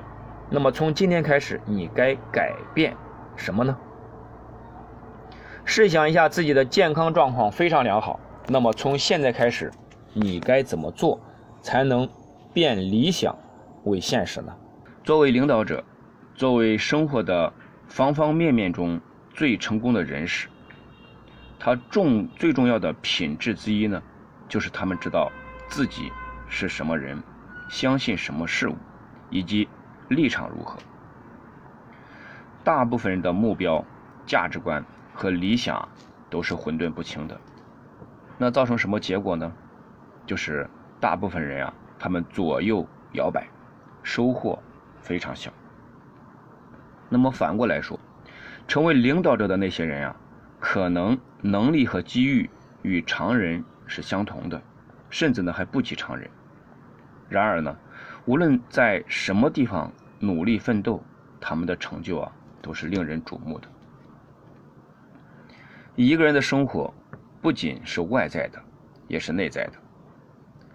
个人的品性的核心就是价值观。个人品性的核心就是价值观。正是价值观成就了一个人。无论是对价值观的认识是清醒还是糊涂，一个人外在的行为都取决于他内在的价值观。所以呢，人们对自己内在的价值观越清楚，那么外在的行为呢就会越明确、越有效。作为个人的品性啊，有五个层面。那么哪五个层面呢？我们可以把自己的个人品性啊，想象成一串同心圆啊，就像射击用的标靶一样啊，标靶这个一环、两环、三环、四环、五环啊，你可以把它想象成啊，有五个同心圆构成的个人品性这样一个同心圆。那么最中央的那个同心圆呢，就是你的价值观。啊，这是第一个层，你的价值观。那它外边的那个同心圆呢，就是第二层呢，就是你的信念。你的价值观呢，决定了你的信念。无论是关于你自己，还是关于你周围的世界，都是这样的。那如果你的价值观是积极的，比如说关爱啊、悲天悯人啊，以及慷慨等等，那么你就会相信你周围的人值得你对他们那样。因此呢，你也就会这样去对待他们。你的信念接下来呢，又决定着你的品性和你的理想，啊，也就是第三个层次，你的品性和你的理想。那如果你的价值观是积极进取的，你就会相信自己为人善善啊，为人良善。那如果你相信自己为人良善了，那么你也会希望好的事情发生在自己身上，你也会因此而成为一个积极进取、乐观而且面向未来的人。你总是去关注人们身上好的一面，关注事情好的一面，啊，这是积极的心态。那么你的个人品性的第四个层面呢，就是你的生活态度，也就是在品性理想的外面是生活态度。那这取决于什么？取决于你的理想。你的生活态度是你的价值观、信念和理想的外在体现，或者说反应。比如说。如果根据你的价值观，这个世界很美好，而你同时相信自己的未来会收获啊很多，那你就会相信所有发生在自己身上的事情都是对自己未来的某一种帮助。那结果呢？你对别人就会抱有积极的态度，而别人呢也会对你投桃报李。你会成为一个乐观向上的人，而别人呢也则愿意与你共事。或者为你工作，愿意跟你做买卖，从而呢使你获得很大的成功。这是第四个层面。那最外面的同心圆，也就是说第五个层面呢，就是你的行为。你的行为啊，也就是你的外在行为，最终会反映你内心的价值观、你的信念、你的理想。这也就是说，为什么说你的成就更多的取决于你的内心世界，而不是其他因素的原因所在。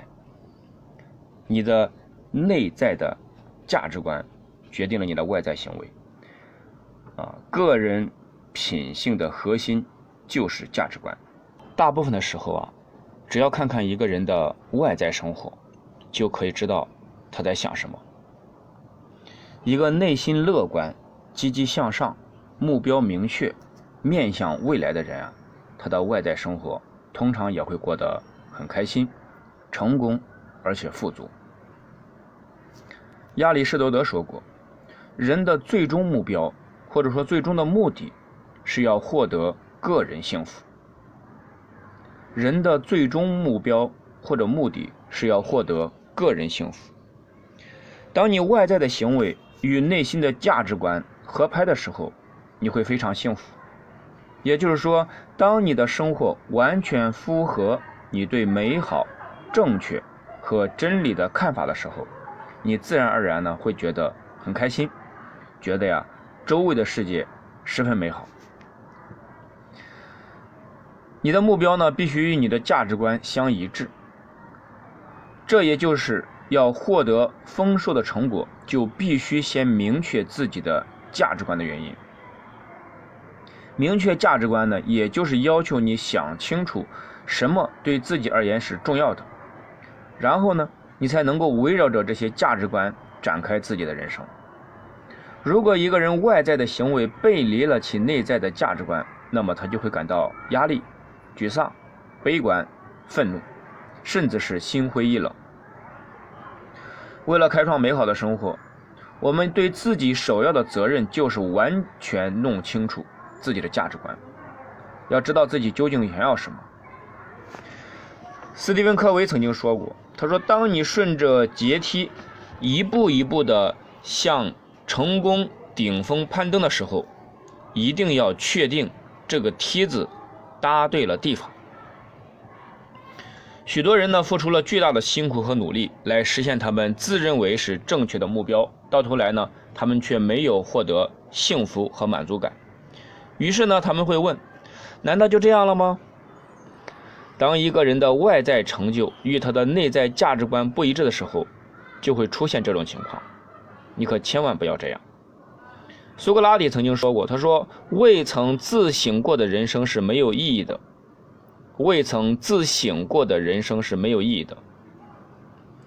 无论是在价值观问题上，还是在人生的其他事情上，这句话呢都是适用的。对价值观的明确。”一定要不断的进行，就像球场上的暂停一样，你要不断的留出时间自我反省，在这方面我的价值观如何？在圣经马太福音第十六章第二十六节中有这样一段话：人如果赢得了全世界，却赔上了自己的性命，能得什么益处呢？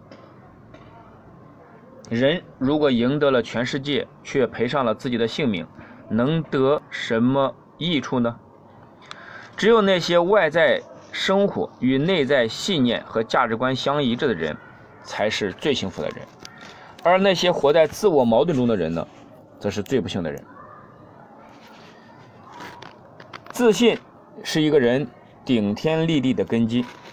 自信是一个人顶天立地的根基。自信来自哪里呢？自信来自人们对直觉的信任，来自一个人内心的那种静静的、微小的声音。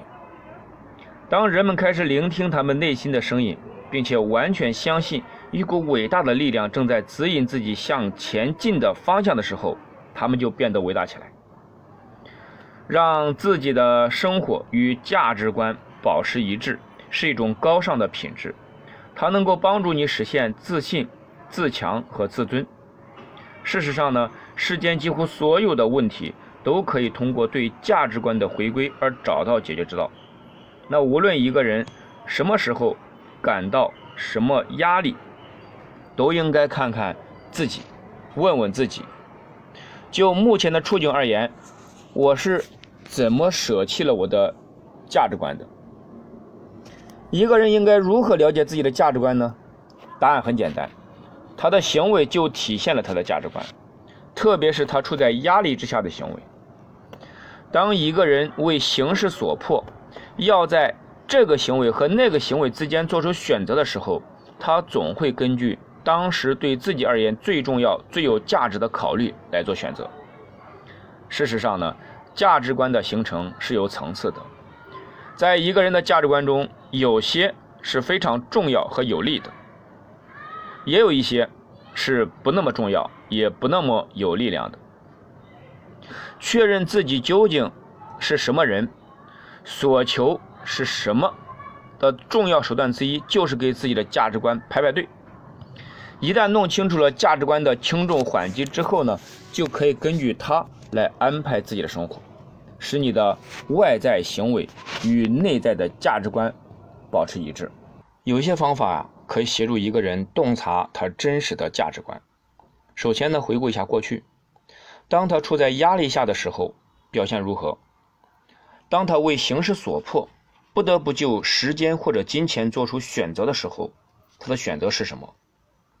他的答案呢，会提示他，他当时最要紧的价值观是什么。戴尔·卡耐基曾经说过：“告诉我一个人，对一个人而言，什么事情是最要紧的事情，我就可以知道他的整个生活哲学是什么。”那什么是一个人的人生关键的事情呢？什么让他倍感自豪和骄傲呢？他在过去所取得的哪些成就？能让他最大程度的感受到骄傲和满足呢？这些答案呢，会为他了解自己的价值观提供很好的启示。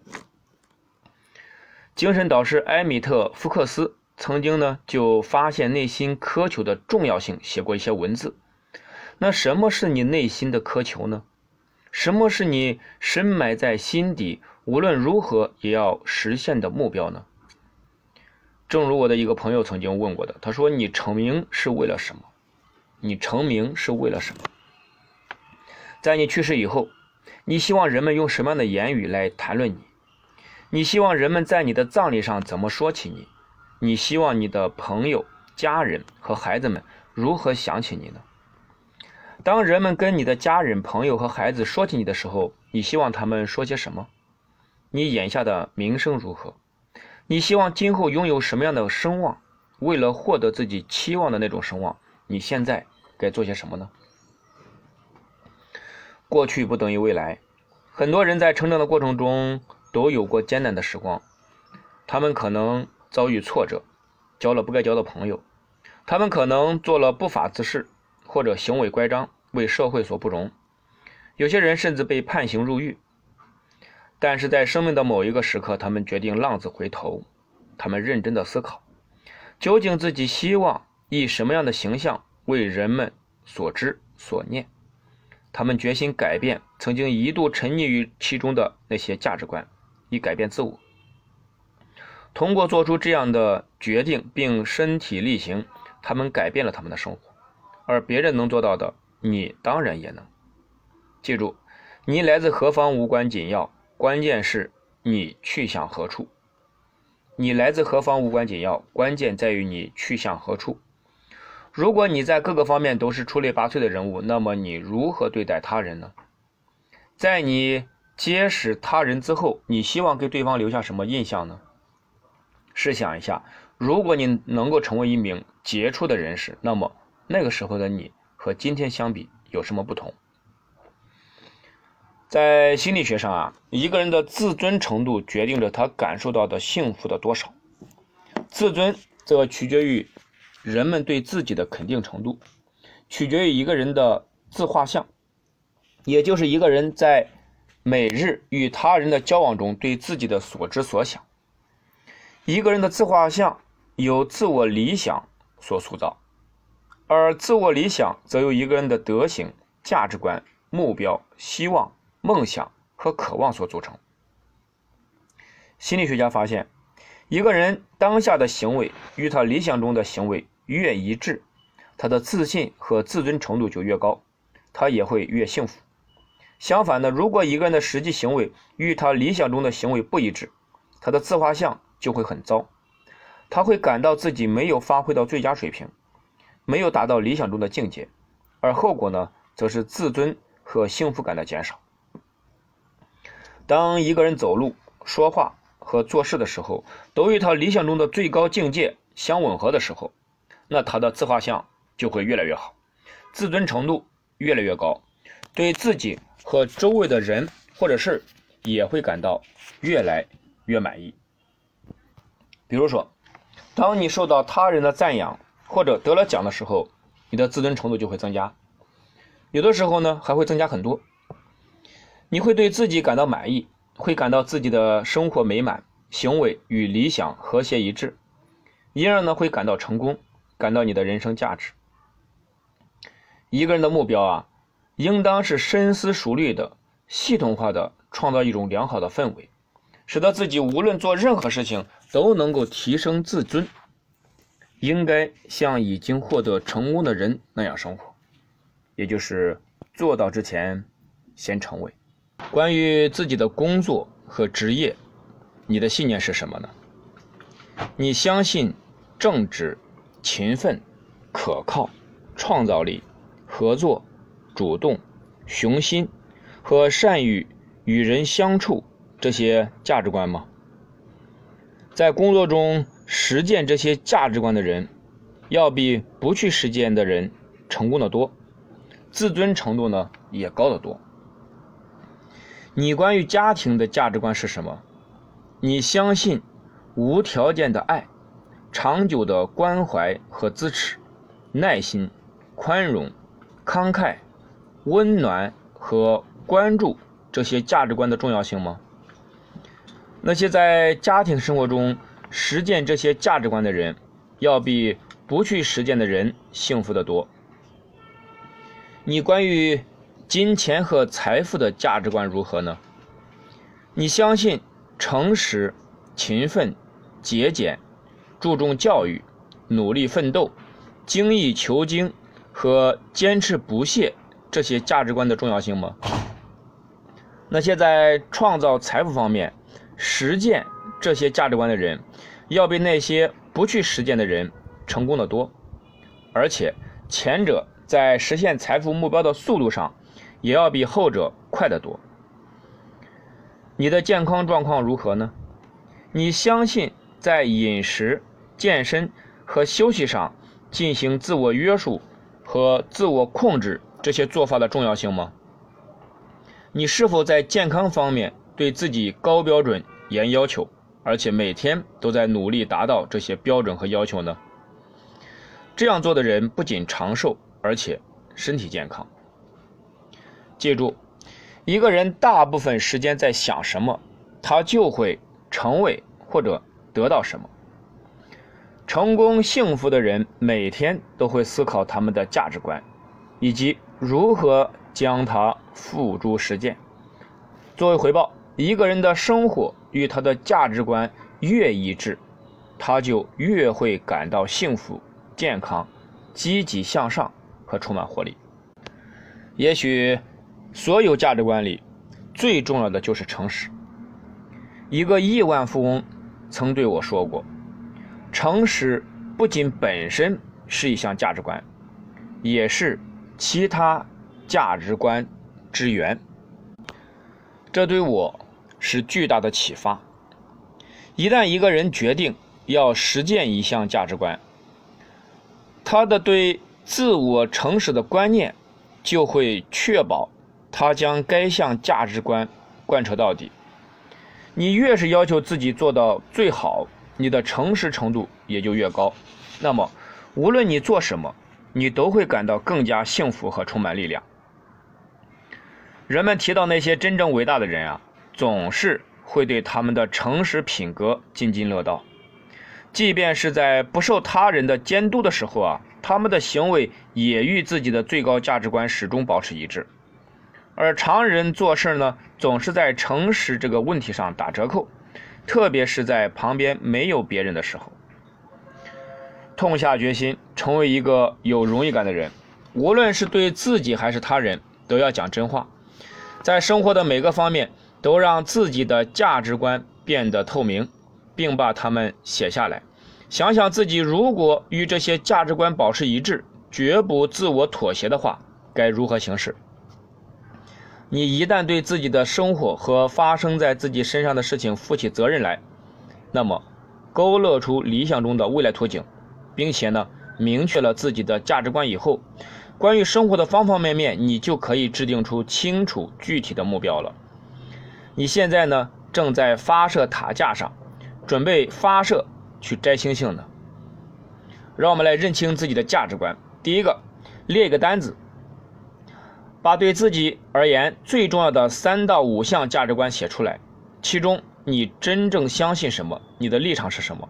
第二，对你周围的人而言，你的哪些品质和价值观最为他们所称道？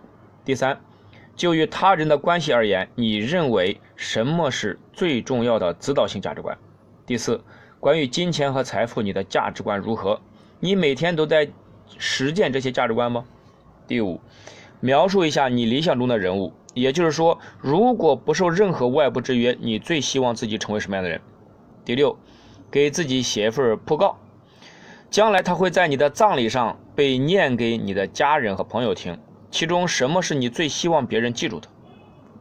第七，为了让自己的行为与价值观更加一致，你今天对自己的行为能做出哪些调整呢？这是我们分享的第四章的内容。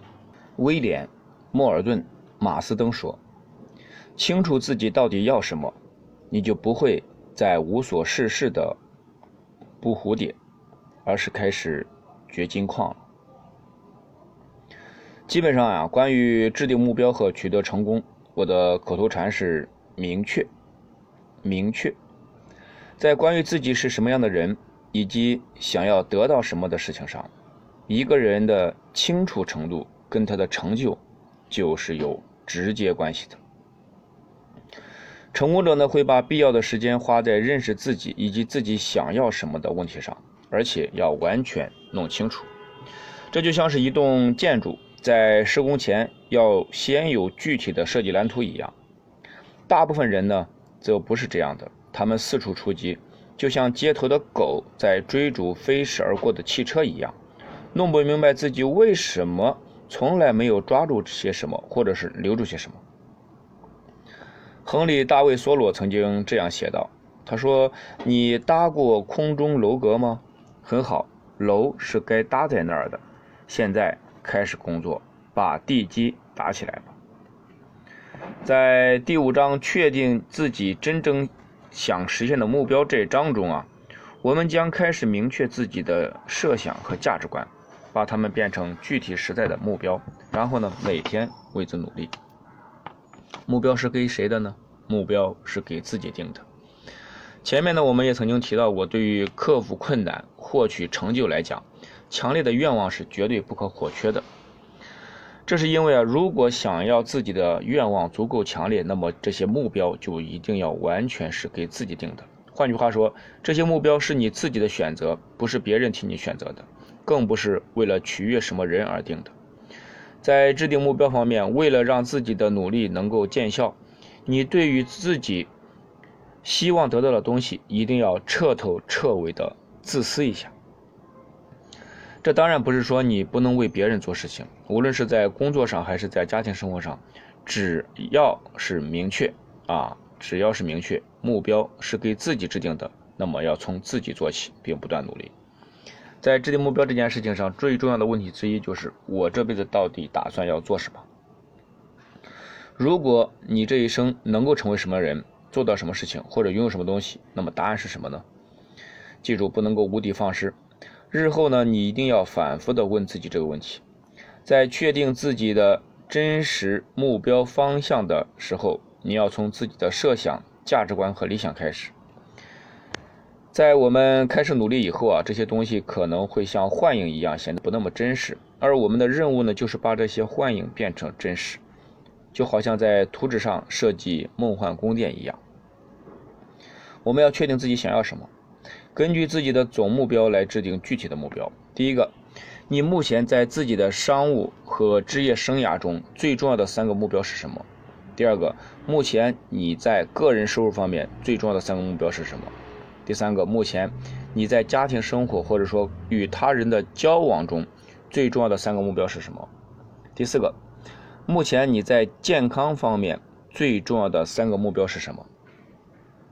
啊，问这几个问题呢，就是要知道自己在担心什么。按照刚才的问题的形式呢，现在的问题就是什么呢？就是目前你最担心或者最关键的三件事情是什么？目前你最挂、最担心和最挂念的三件事情是什么？在日常生活中，什么事情让你不啊不安心，让你担心，让你挂念？什么能够让你坐立不安，甚至暴跳如雷？什么让你感到不开心？啊，就像我的一个朋友经常问我，他说你哪疼啊？你要知道自己在担心什么。一旦你找到了自己最大的问题所在，知道自己在担心和挂念什么，然后再问问自己：第一个，对于每一个问题，最佳的解决途径是什么？第二个，我怎样才能够立即化解这些问题或者烦恼？第三个，解决每个问题最简洁的方法是什么？啊，最简简洁的方法是什么？一一四二年，英国的哲学家奥卡姆提出了一个解决问题的办法，后来呢被称为是奥卡姆剃刀。多少年来呢？这个办法都行之有效，颇具盛名。威廉呢，当时是这么说的：“他说，最简便的方法用所用的步骤是最少的，而且这个方法往往是正确的。”很多人呢都犯过类似的错误，就是把问题复杂化。解决问题的方法越复杂，付出时间的可能性就越小，花的时间就越多。那么好的方法呢，应该是把问题简化，然后呢直奔核心，速战速决。很多人呢都跟我说过，想让自己的收入翻番。如果他们是推销员，我就会问他们，收入翻番最便捷的方法是什么呢？等他们说出了一系列想法以后，我会告诉他们，我认为的最佳答案，那就是把用于跟客户面对面推销的时间加倍，而且要说到点子上。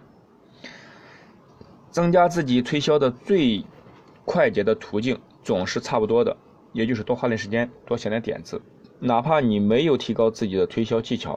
或者不改变自己的推销方法，单单是把花在推销上的时间增加，你的收入就会增加。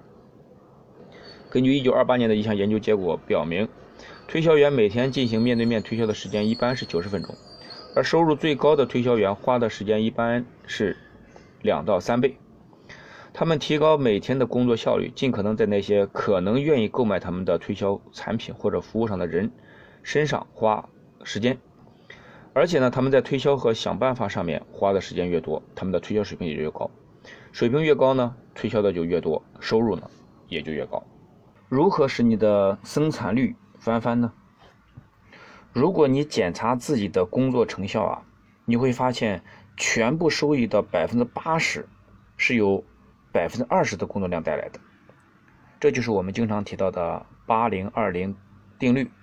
或者叫八零二零法则，百分之八十的效益是由百分之二十的工作得来的，也就是一个企业、一个公司、一个团队里边，百分之八十的业绩是由当百分之二十的人完成的，啊，百分之八十的人只完成了百分之二十的业绩，而百分之八十的业绩是由那些顶尖的百分之二十的销售人员。完成的。那么在高级的培训课程中啊，我们会教客户如何来找出这百分之二十的工作量，然后呢，把这部分工作量翻番，也就是把你的优势发挥到最好。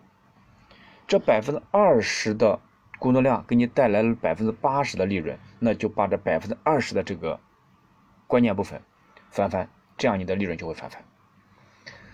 那么我们在啊，培训课程中，我们教他们在工作中如何能够事半功倍。那么事半功倍和事倍功半错多少呢？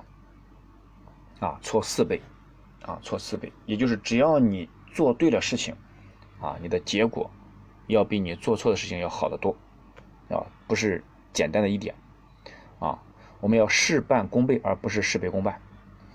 那么有些人呢，就靠我们教的方法，能够在短短的三十天里边，就能够使自己的生产率翻番，当然他们的收入也随之翻番。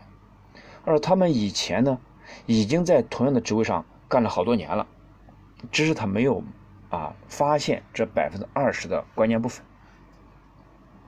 那么从起点到目标，要总想着去找最便捷的、步骤最少的这样的途径。啊，要经常去观察、去思考，如何能找到这些啊花费时间最少、效果最好的这些途径。那么最重要的是什么？就是要行动起来，不要光想，一定要行动起来，要干起来，要忙起来，啊，要有紧迫感。即便是世界上最好的办法呢，如果你不付诸实施，那么也就等于零，没有用。就像诗人约翰·格林利夫惠蒂。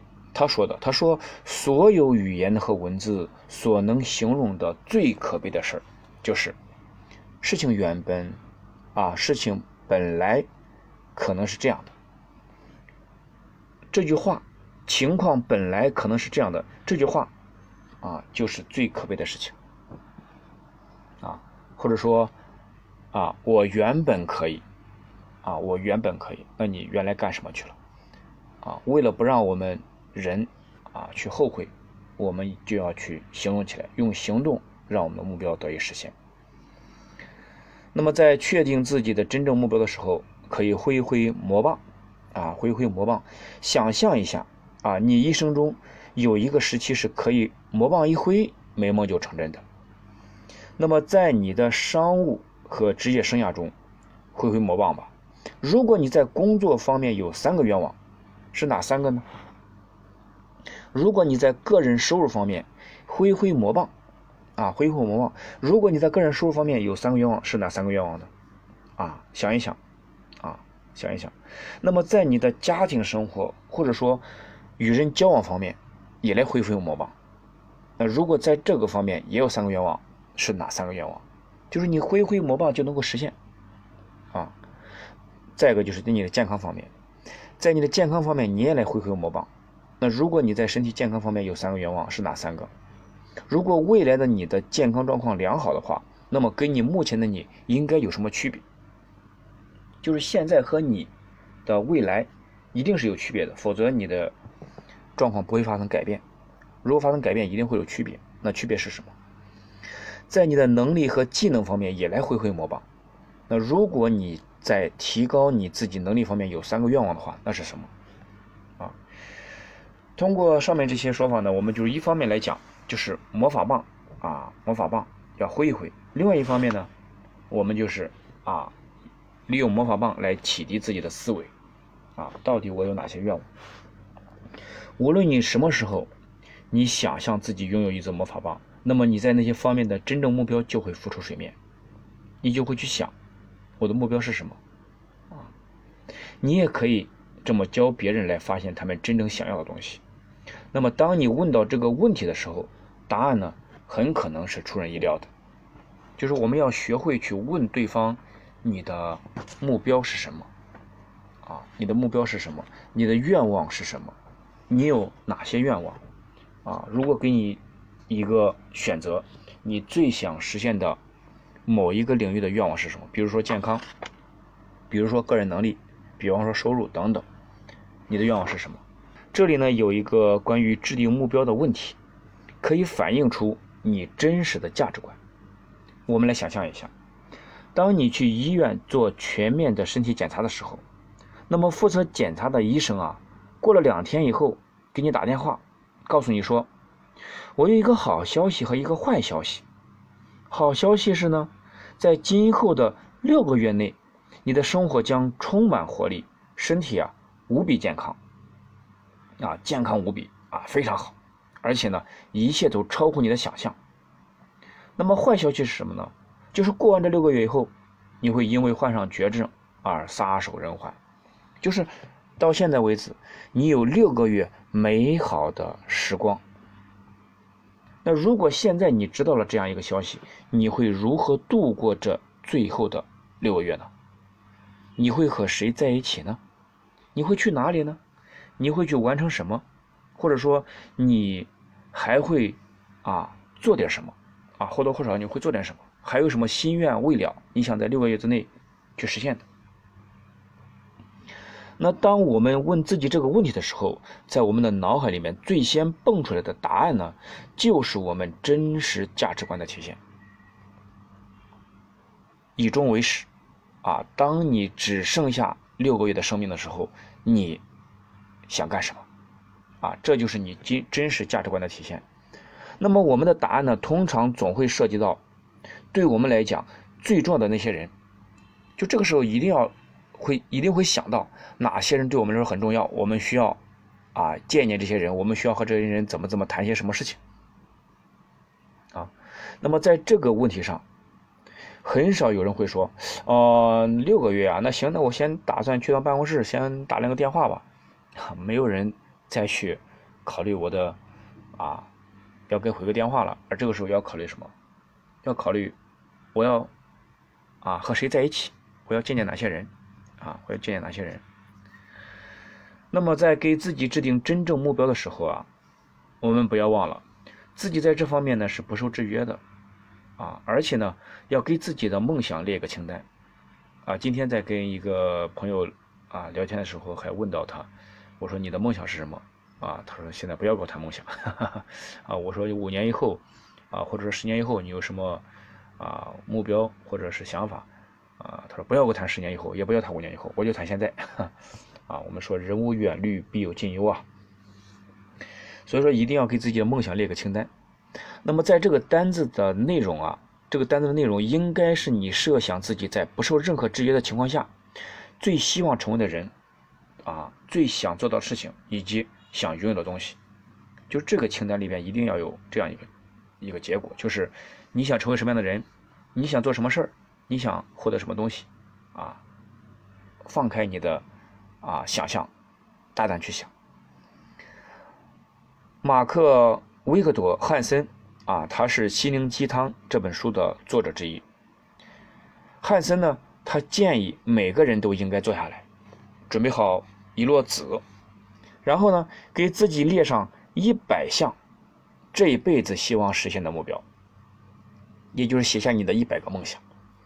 那么接着呢，我们要想象自己拥有实现目标所需要的所有时间，包括金钱、包括朋友、包括能力以及资源等等。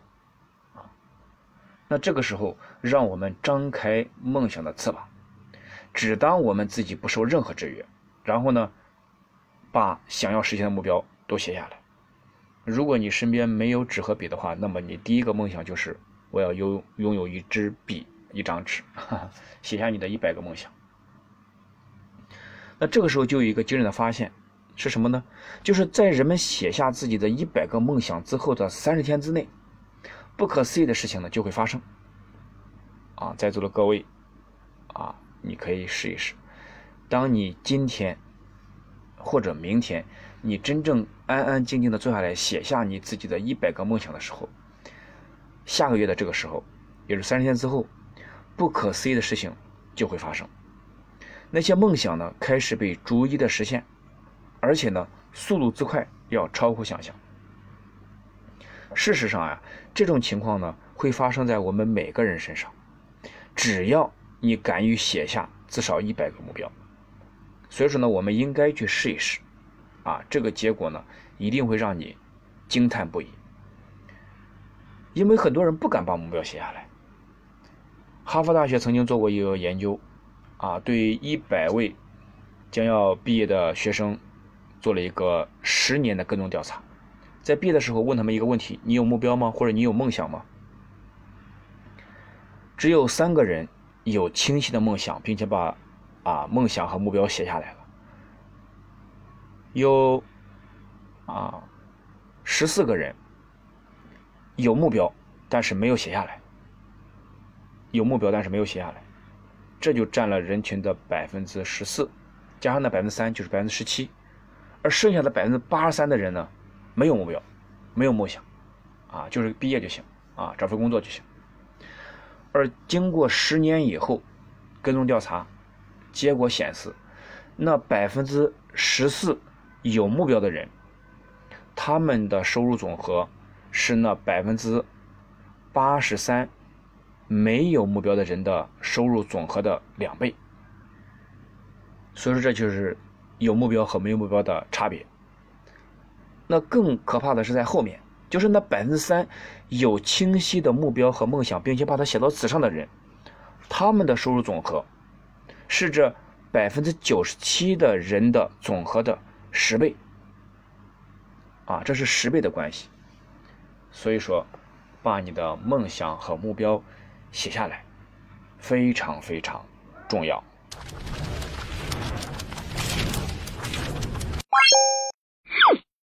我们书友会希望用十五年时间带动一亿人读书，改变思维，思考致富，和一千个家庭共同实现财务自由。快来加入我们吧！